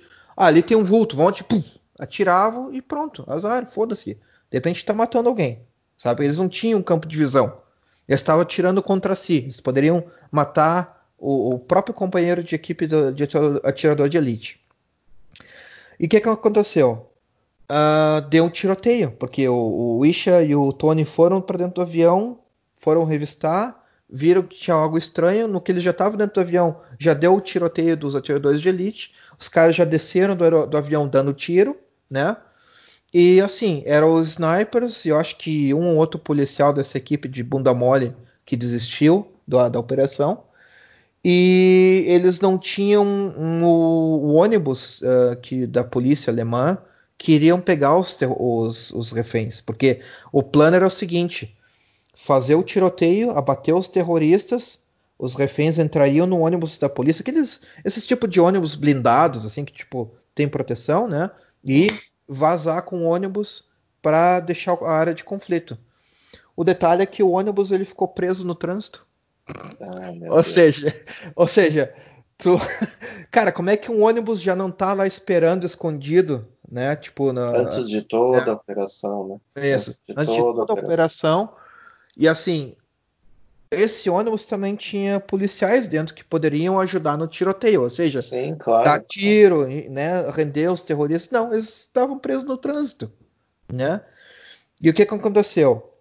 Esses especialistas, por exemplo, os israelenses, cara, eles estavam na torre de comando e eles viram toda a situação. Imagina tu ver Imagina a situação desespero. ao vivo e desespero. Imagina desespero. Que filhos de uma puta que fazem esse tipo de operação dessa forma, tipo, é, tanto pronto que, pra trabalhar. que isso criou uma polêmica que dura até hoje. Se existiu alguma coisa pra, uh, de propósito ou foi só incompetência, porque é muita. O, o precedente não é muito bom, entendeu? É, dá, dá, a impressão assim, que os caras não fizeram a, a, coisa mais porque era exatamente o povo que eles tinham oprimido antes. É. Então, ficou uma situação meio, meio chata.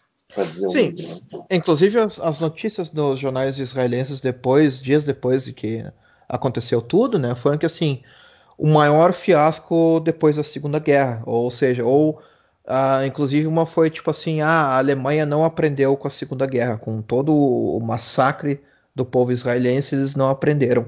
Tipo, essas foram as primeiras manchetes dos jornais israelenses depois, né? E daí o que aconteceu, cara? No, no tiroteio, o Isha ele pega uma granada, joga dentro de um, de um, helicóptero, onde estão os reféns amarrados sem poder sair. E o outro terrorista é o Tony, ele pega a metralhadora e descarrega no outro helicóptero. Tipo, e mata todos os reféns. Tipo, eles acabam com todos os reféns ali né? Ah, o, obje o, objetivo era exatamente esse desde o início. Eles só estavam esperando para fazer isso ou durante o voo, ou quando chegassem lá. É, exatamente. E então eles destroem né, os dois helicópteros, um é, é, explode com a granada e depois eles veem que um dos reféns ele estava, ele morreu asfixiado, ele não morreu na explosão, ele poderia ter se salvado, mas ele não conseguiu porque estava amarrado, ele morreu realmente asfixiado, tipo imagina o desespero. Um, e e é isso aí, tipo, daí o que aconteceu é que uh, quando deu esse tiroteio, a imprensa também estava cobrindo de longe, tipo, só que elas não conseguiam ver exatamente o que estava acontecendo, eles estavam muito longe da área de pouso ali, né? E eles começaram a reportar: ah, deu tiroteio lá, tudo bem, o resgate foi um sucesso, deu tudo certo, né? Tá todo mundo vivo, uh, vai dar tudo certo. Isso, tipo, de noite, assim, umas oito e pouco da noite. Quando eles viram que tinha os tiroteios, e assim, o tiroteio, na verdade, porque eles acharam que estava tudo bem? Que o tiroteio ele teve algumas pausas. Tipo, eles começou o primeiro tiroteio, eles, os terroristas estavam poupando munição, eles não tinham munição suficiente, e daí eles pararam um tempo, depois voltaram a com, fazer o tiroteio, né? Voltaram com, com, fazendo tiroteio. A Kombi nessa era, nessa hora já chegou, né? Tipo, não, não precisava de Kombi nenhuma, né? Já podia enfiar no cu essa Kombi. Uh, e daí eles começaram a sair.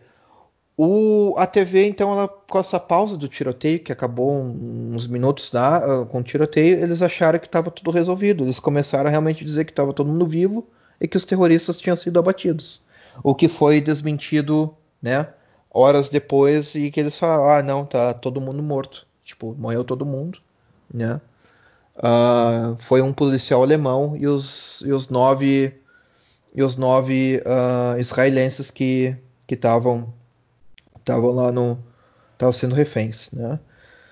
Uh, o que, que, eu posso mais contar a respeito, né? Isso aí então foi essa grande atrapalhada que, que eles fizeram em, em. Uh, eles realmente não, não sabiam como agir e, e a, essa, essa um, conferência da, da imprensa eles fizeram no dia depois uma conferência da empresa uh, de imprensa, desculpa, uh, ah, para contar o ocorrido, como é que aconteceu tudo, né? E todo mundo tipo assim com face palma, assim, tipo, cara, como é que vocês fizeram isso aí? Como é que vocês conseguiram fazer uma merda dessas? Tipo, não é normal, né? E desses terroristas que te fizeram o atentado, uh, o Tony e o Isha, eles morreram uh, num tiroteio, né? Morreram um morreu afastado do aeroporto, eles encontraram ele e deram um tiro. O outro ele morreu no combate, ali no mesmo no tiroteio. E de resto sobraram três terroristas, né? Três terroristas foram presos. Uh, esses três terroristas, eles. Uh, né, foram presos? Não. É, foram presos, exatamente, foram presos. E esses três terroristas foram, foram soltos em 1977 quando eles uh, outros aliados uh, palestinos sequestraram um avião com destino a Frankfurt e esses três prisioneiros do sequestro foram soltos, né, como negociação e eles voltaram para Líbia como heróis depois, tipo, ah, né, tipo, uh, soltaram os, os, os, heróis, os mártires, né. Então tá, isso aí foi, o, foi o, o, desastre nas Olimpíadas de 1972, as Olimpíadas em si, né? E daí depois tem os fatos pós-Olimpíadas, o que aconteceu quando acabou as Olimpíadas, né? Primeira coisa, aliás, não, não só quando acabou, mas durante as Olimpíadas Israel já abandonou a, a, os jogos, tipo, aconteceu o sequestro, Israel abandonou na hora os, os jogos, todos os, os jogos enquanto os jogos eles continuaram, né? Tipo, foi uma vergonha que eles continuaram tudo como se nada tivesse acontecendo. Uh, a Alemanha liberou o corpo daí de, de cinco dos terroristas que morreram uh, ah, para voar para a Líbia, né? Então, tipo, não preciso nem dizer que eles foram recebidos como heróis, como mártires e todo mundo gritando dizendo que eles eram o movimento Setembro Negro, né? Tipo, em todas maiores cidades do, dos países árabes lá eles estavam comemorando isso aí. Imagina a cara de pau de fazer esse tipo de comemoração. A Mossad ela expandiu, né? Tipo, foi triplicada na verdade. E, e e a Golda Meir foi um dos foi as que falou assim, olha, uh, se a gente não uh, se vingar, se a gente não mostrar que a gente não vai aceitar esse tipo de ato terrorista, isso aí vai continuar. Ou seja, não foi o último e não vai ser o primeiro. Tipo, vai ser, tipo, vai ter muitos mais ataques terroristas contra o povo de Israel. E a única forma de a gente controlar isso, a única forma de a gente ter um controle do que está acontecendo, né? Uh, vai ser uh, caçar um por um uh, dos terroristas ou de, dos envolvidos nesse atentado em Munique. Então eles fizeram realmente uma caçada, parte né, da, da, nessa dramaturgia do livro, do livro não, do filme do Munique. Uh, tem um outro filme que eu não cheguei a ver, eu tô, tô procurando ele para ver o One Day in September, um dia em setembro, que também fala essa, essa parte aí, tem o livro One Day in September, eu acho, se não me engano. E eles também começaram então a fazer uma espécie de tribunal. Né? Eles fizeram uma lista de todos os terroristas que estavam envolvidos, estavam estavam ajudando esse atentado e que iriam no futuro também fazer outros atentados contra Israel.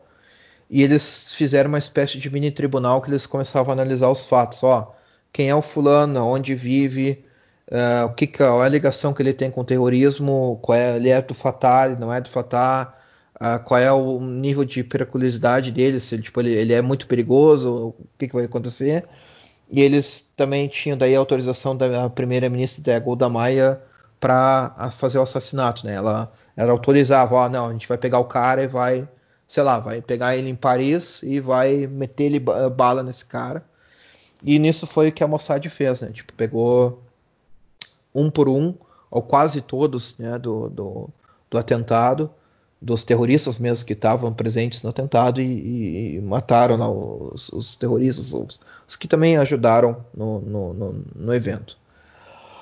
Uh, isso aí uh, só teve um pequeno problema que, na verdade, uh, de todos os, os, financiadores, o mastermind do, desse, desse atentado, que um foi desse o Abdul Abu Daoud, não sei falar o nome, esse cara ele nunca foi pego, ele é o principal planejador desse, desse atentado em Munique, ele nunca foi pego, embora num dos uh, assaltos que a Mossad fez na Líbia, que matou vários dos financiadores do, do, do Fatah e da OLP, ele estava num dos quartos do lado do hotel, e ele iria dormir no quarto onde um dos caras foi morto.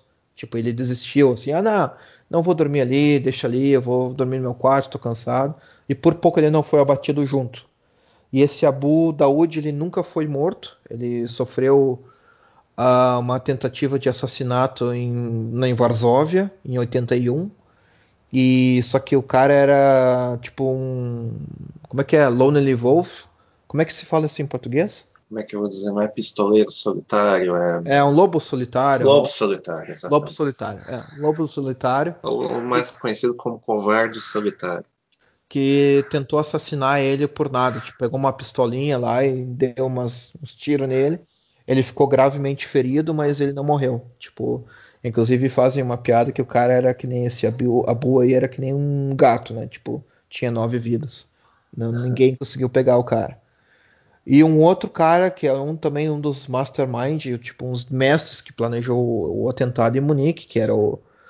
Também era um Abu, né? Tipo, todos esses árabes, deixa eu ver qual é o nome do cara, é o Abu Yaad, né? Que ele morreu uh, de dentro do, do, da organização criminosa do Arafat.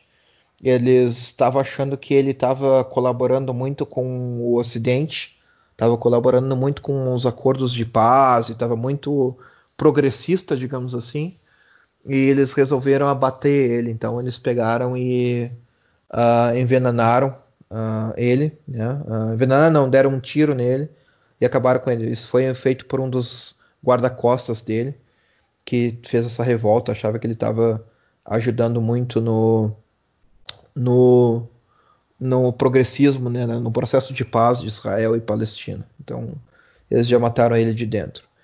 Também teve um outro que, que é um dos principais financiadores que, eles envenenaram, tipo, eles a Mossad descobriu que o cara adorava doce. Os, terrori os, os, os assassinatos da Mossad, então, do, dos envolvidos nesse atentado, durou até 1991, uh, onde o, um dos últimos financiadores do, do terrorismo da Fatah, da, da Organização da Liberação da Palestina, foi morto, foi morto em Paris. Uh, e eles passaram, tipo, a Mossad passou por vários primeiros ministros, assim, digamos assim. A Golda Meir, uh, daí teve outros que também não, não concordavam muito com o tipo de metodologia da Mossad, era mais progressista, né? Tipo, foi bem difícil a Mossad sobreviver com essa troca de primeiros-ministros, porque cada um tinha uma visão assim filosófica diferente mas eles eram convencidos, né, na, com o tempo, né, de que a melhor coisa era continuar com o plano. Infelizmente, como eu falei antes, alguns minutos anterior, que três dos, dos terroristas do, do atentado eles sobreviveram.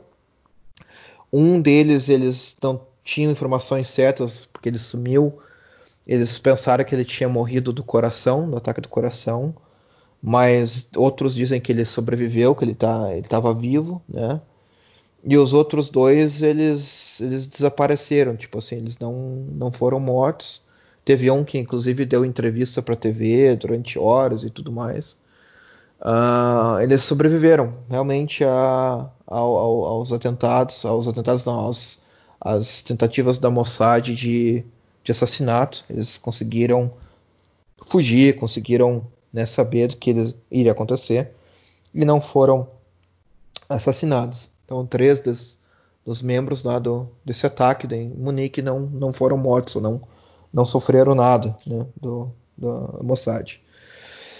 Isso é a parte, digamos assim, que aconteceu a, a contra-resposta da, da, de Israel, né, da Mossad e tudo mais. Em a Alemanha, já por si, em 1972, já em setembro, 21 dias depois, eles resolveram abrir uma unidade antiterrorismo. Tipo, daí foi rápido, né? Daí, é, olha como é que é as coisas, né? Daí eles resolveram realmente 21 dias depois fazer uma unidade antiterrorismo, que daí já uh, atuou em várias situações de, de conflito com terroristas, já, já também liberou uh, um outro voo, sequestro de voo, inclusive uh, essa unidade em 1977 liberou um, um, sequestro de um, aliás, ajudaram no sequestro, a liberar os reféns de um sequestro de um avião em 1977, que foi o, a primeira grande operação da GSG, né, o grupo GSG 9, que, que é a unidade antiterrorista alemã.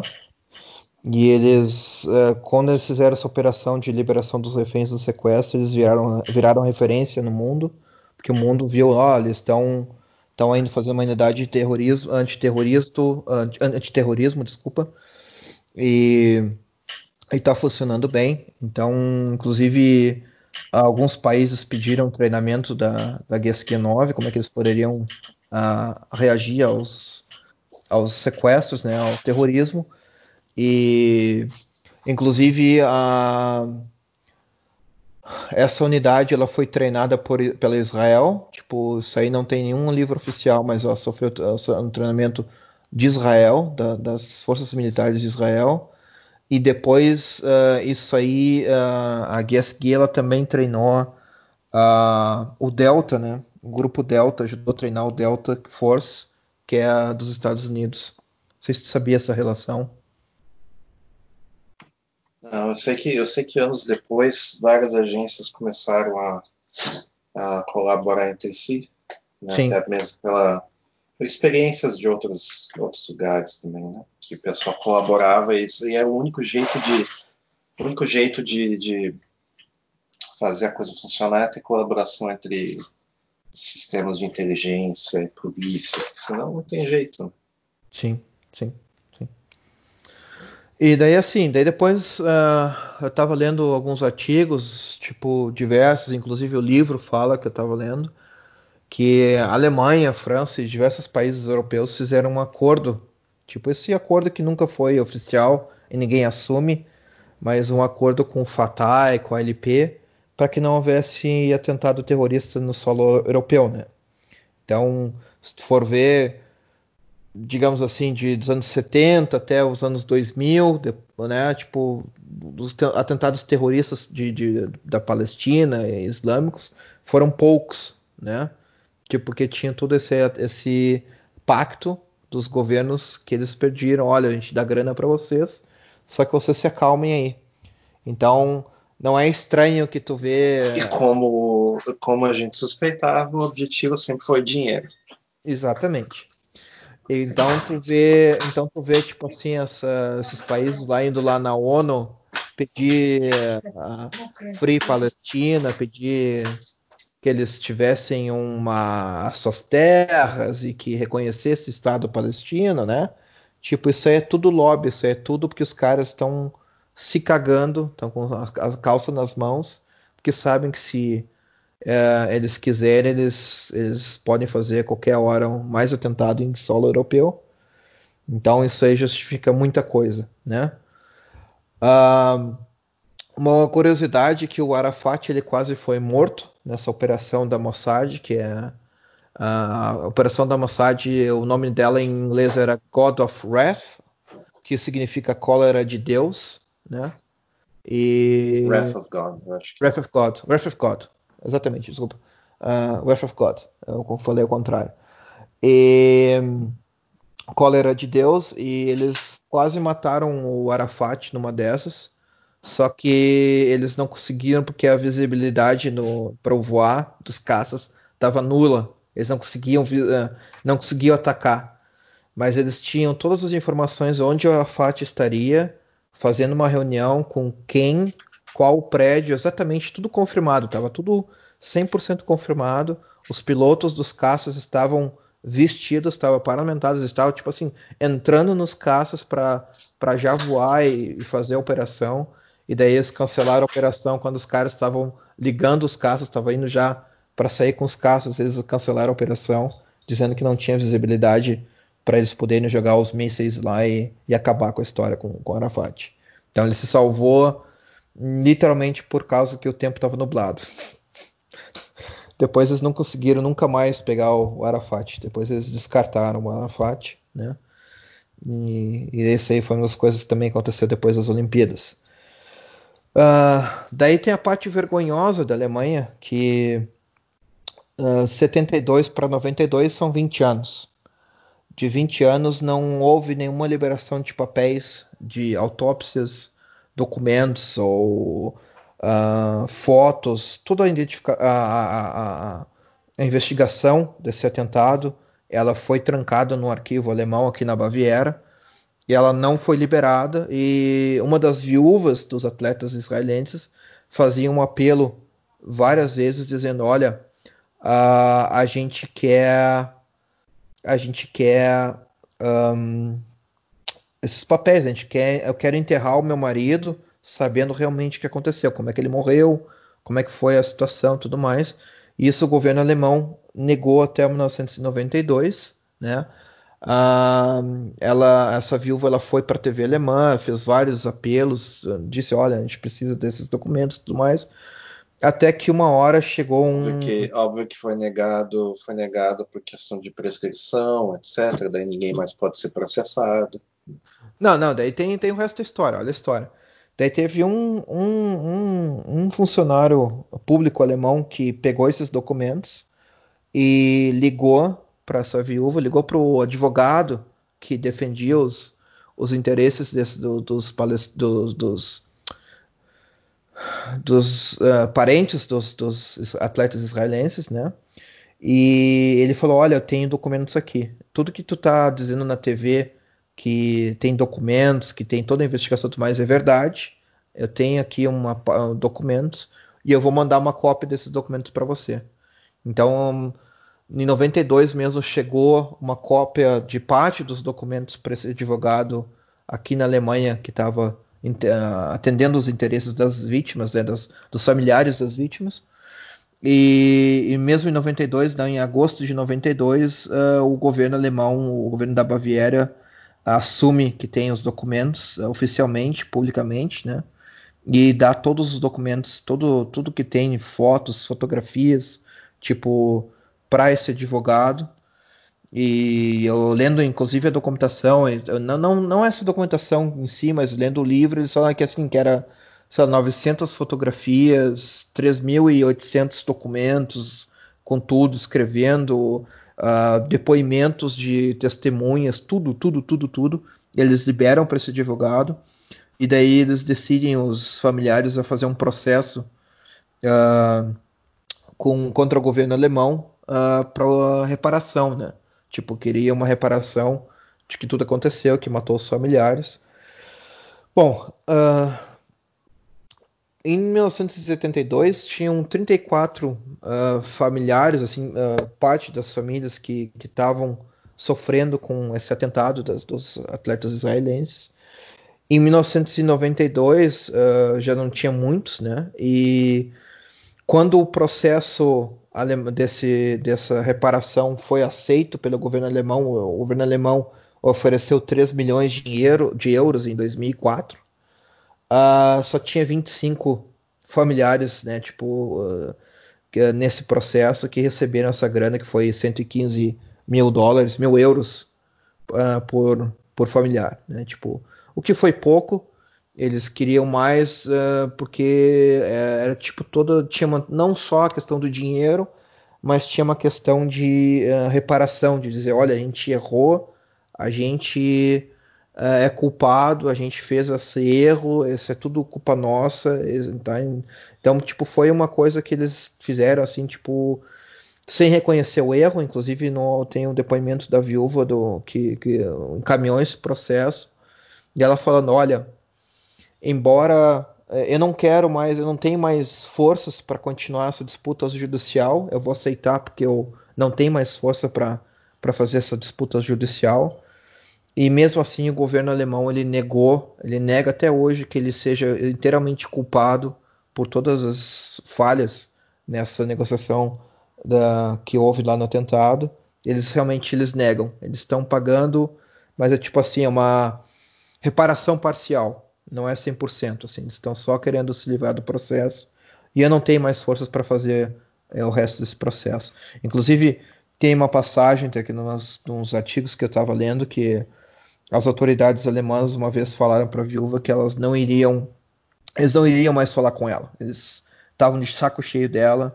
Imagina falar isso aí para uma vítima, de um familiar de uma vítima, né? Que se tu continuar com esse processo a gente vai acabar a, a, comunicação, a gente não vai ter nenhuma comunicação mais entre a gente.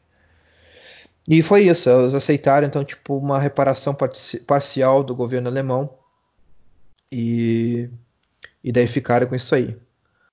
Uh, em 2002 teve uma homenagem dos 30 anos, tipo do, dos eventos né, que aconteceu na Connelly Strasse, 31. Inclusive na frente do prédio tem uma lista, tem uma tábua lá dizendo, olha, né, aqui foi aconteceu o atentado, terrorista, sequestro, tem o, o nome dos atletas que morreram, em homenagem aos atletas que morreram. Então tá tudo lá. E a viúva estava lá em 2002, inclusive veio para a Alemanha em 2002 prestar essa última homenagem. E, e curiosamente, essa, essa entrada desse prédio, a gente tem essa placa, recebe flores assim aleatoriamente, assim, tipo, pessoal sempre que vai lá deixa uma ou outra flor, né? E o engraçado é que hoje eu estava pensando sobre tudo isso aí, uh, quanto tempo faz que aconteceu esse, esse, atentado terrorista, esse massacre, e eu tinha ideia que ia fazer umas décadas, assim, tipo, ah, duas, três décadas e tal. Cara, eu fui, eu fui daí calcular, assim, cara, são 48 anos, cara, que aconteceu esse é. atentado. É. Em dois anos fazem 50 anos que isso aconteceu. E é uma das coisas que tem muita informação obscura, tem muita informação que não é 100% assim, digamos, confiável, né? Tipo, tudo que eu falei aqui no podcast são resultados da pesquisa que eu fiz, não são 100% verdade, são coisas da resultados da, da pesquisa, né? Tipo, meu compromisso é com a notícia, né? Digamos assim. Uh, mas assim, é, é, não é muito falado também, porque que também é uma grande vergonha né, para a parte alemã aqui. É, talvez, é. talvez a situação seja até pior do que se imagina. Exatamente. Do tipo, do tipo talvez já, o serviço de inteligência já sabia há alguns anos que ia acontecer, já tinha visto movimentações, mas decidiu não agir porque achou, achou que não ia ter problema. Sim. Só que depois, desse, depois desses eventos ali, coisas que aconteceram na época, nessa época teve muitos ataques coordenados no mundo inteiro. Vários Sim. países tinham processo de secessão, de uh, se aproveitando de, de, de, desejos de secessão históricos, que tipo na Irlanda, na, na, no País Basco e outros lugares também. E não se sabia onde, que, onde isso ia terminar em termos assim, de conflito. Tava, tudo meio que começou ali pelo, pelo ano de 68, né? Sim. As revoltas estudantis, etc. Sim. Onde, onde tudo, tudo, na verdade, está conectado, né? Sim, sim. Todos claro. os eventos eles são claro. conectados, tem sempre as mesmas pessoas por trás. E uh, depois disso é que começou a ter essa paranoia com segurança e uh, basicamente hoje se vive num estado policial comparado com aquilo que era, né? Sim. Exatamente por causa da meia dúzia que estraga para os outros, né? Sim. Inclusive eu, arrisco tudo que está acontecendo hoje, tudo que está acontecendo hoje foi uh, uh, é, é, consequência direta de ações que ocorreram nessa época. E também é o seguinte, vale a pena dizer que nenhum dos objetivos foi cumprido na totalidade. O objetivo final era uh, uh, corrigir uh, percebidas injustiças históricas, reais ou não, né? e nenhuma dessas coisas veio a, a fundo. Não. Nenhuma dessas coisas foi cumprida. Então, na verdade, é, é, é a união assim de gente que não tem amor à própria vida ou a dos outros, né? o desejo de destruição, e oportunismo por questão de dinheiro, poder. É isso daí.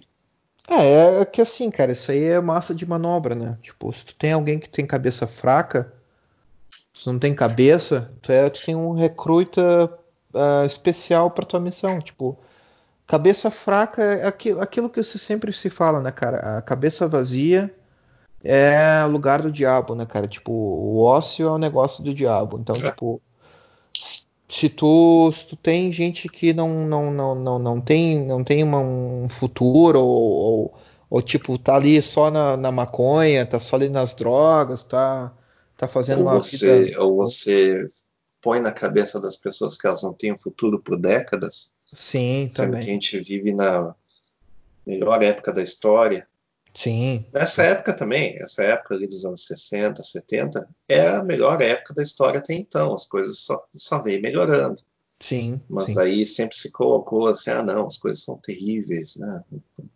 Você volta, você volta a ver esse próprio conflito que existe ali na, na, na no Oriente Médio, você, você vai para trás e você uh, observa massacres, guerras intermináveis, povo trucidando povo, certo?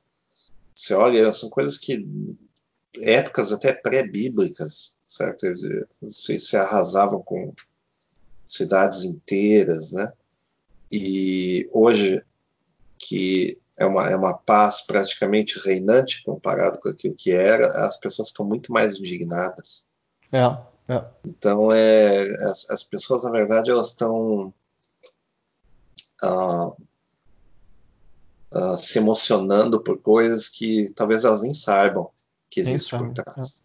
É. é. muita manipulação. Vou te dizer que é muita manipulação. Hoje. Eu, eu, tenho, eu é... tenho, certeza que se as pessoas, se as pessoas soubessem uh, uh, o que existe por trás de tudo isso, elas iriam por outro caminho, fariam coisas mais reais, assim, né? Tipo, sim. corrigir injustiças do, do jeito produtivo e correto, né? Sim, sim. Mas, mas sim. isso mas a gente sabe que a, a, história ela se repete e a, a, história se repete e como o Theo Marx dizia, na segunda vez ela se repete como farsa. É, é, é, E, enfim, daí é isso aí que aconteceu, é isso aí que, que eu tava falando também, que o pessoal não, não fala muito, e é, é vergonha realmente, e, e, tu vê que, que o, o, que aconteceu, tipo, não foi algo assim que, que se dê para comentar muito, dizer, olha, nossa, foi isso, foi aquilo, e como eu falei no início de podcast, também investigar sobre isso, para mim, assim, esses foram três meses assim de pesquisa, de leitura, de ver documentário, ver tudo que eu poderia colocar dentro de um podcast. Cara, eu fiquei deprimido, assim, fiquei deprimido porque eu comecei a pensar na situação na época, tipo, o que, que realmente tinha acontecido, ver o, o local onde aconteceu a tragédia, sabe? Uh, comparar com a sociedade que a gente tem atual, alemã, sabe, no mundo também, como é que tá, essas coisas de injustiça, vamos fazer isso, fazer aquilo e tal. E tu vê que, que cara, é, é horrível, assim, é horrível ver isso aí, é realmente algo que deixa bem triste. Espero ter feito um, um bom podcast, espero que, que vocês tenham gostado. É, isso aí foi tudo que eu consegui digerir para vocês para colocar dentro de um podcast. Não sei se tem mais palavras. Uh, Fred? Acho que, a gente, acho que a gente retoma um pouco do tema quando a gente for falar dos, da, das, dos grupos internos alemães, né? A RAF e, sim, sim. e tudo quanto, né? Sim, é. Inclusive eu, inclusive eu acho que eu acho que o próximo podcast que a gente vai fazer, vamos fazer um podcast alegre, porque esse tema é, tem, que, tem que falar sobre, só sobre filhote de cachorro, entendeu? É. Só, só, coisa boa. Só sobre gatinhos e tal. E depois a gente vai entrar em outros, uh, outros uh, temas como a RAF, eu quero falar sobre essa organização uh, terrorista também alemã, que inclusive tem um ou outro membro hoje na Alemanha que estão vivos ainda, eles praticam pequenos roubos a bancos e tal, mas eles. Ainda hoje? Ainda hoje. Tipo, a polícia alemã ela não consegue capturar, são é, dois ou três. Geralmente, geralmente esse pessoal é. entra pro governo e pra imprensa. É estranho, é. né? É, não, esses aí, esses três, esses, viram, eles vivem como. Tipo como hippies, assim. Tipo, eles vivem ah, tipo, no meio do mato e ninguém consegue pegar eles, cara. Ninguém consegue. Uh, ter uma documentação de onde é que eles moram, onde eles vivem, o que, que eles fazem, eles não conseguem rastrear. Isso eu acho uma, uhum. isso eu acho uma palhaçada, tipo, como é que tu não vai em 2020 pegar os caras, pegar os caras da era F claro, e tudo no xadrez, né, velho? Tipo, e são veinhos, cara, tipo, são veinhos, cara. Os caras devem ter lá os seus 60 e poucos anos por aí, cara. Isso é, é mais fácil do que pegar o que gatinho e colocar numa cela, velho. Porra, tipo, não conseguir fazer isso é muita competência. Uh, e, e é isso aí, então a gente vai fazer um episódio sobre isso aí. E eu tenho uma pergunta para ti, Fred, um quiz. Uh, esse foi o único atentado terrorista que teve na Alemanha nos anos 70 e 80? Não, Essa teve é vários outros. Teve vários outros. Tá, mas um dos mais conhecidos que houve uh, nos anos 80. Que a gente, inclusive, a gente vai fazer um podcast sobre. Cara, não, não me lembro. Não me lembro. Anos 80 para mim foi um apagão. Um apagão. Ok. Ok, então eu vou te falar o que, que é, cara. Oktoberfest. Teve algo no Oktoberfest nos anos 80? 1981. Introduziram né? a skin cariol no maior atentado. Exatamente, exatamente. exatamente. Eles quiseram vender Skoll na Oktoberfest. Foi atentado. Eu acho, eu acho engraçado que tem muita gente que fala assim: ah, não, o, o a ação de Setembro Negro foi o período mais, uh, mais uh, como é que vou dizer, tenebroso da história. Né? Eu acho que não foi, meu amigo. Volta ali uns 20 anos ali. É, tem um é. negócio que aconteceu bem pior. É. Inclusive não é 1981, desculpa, é 1980, em setembro de 1980. Né? Por que será em setembro, né? Uh, é, o, Oktoberfest. Tipo, só que é, assim, mas por que, por que o mês, né? Uh, não, mas daí eu, te, daí eu vou te dar uma coisa que é breaking news. Isso aí não foi feito por terroristas islâmicos. Isso aí foi feito pela direita. Ah, foi, foi uma foi contra. Neonazistas que fizeram isso aí. Uh... Foi, foi, tipo um negócio contra, né? Tipo, contra.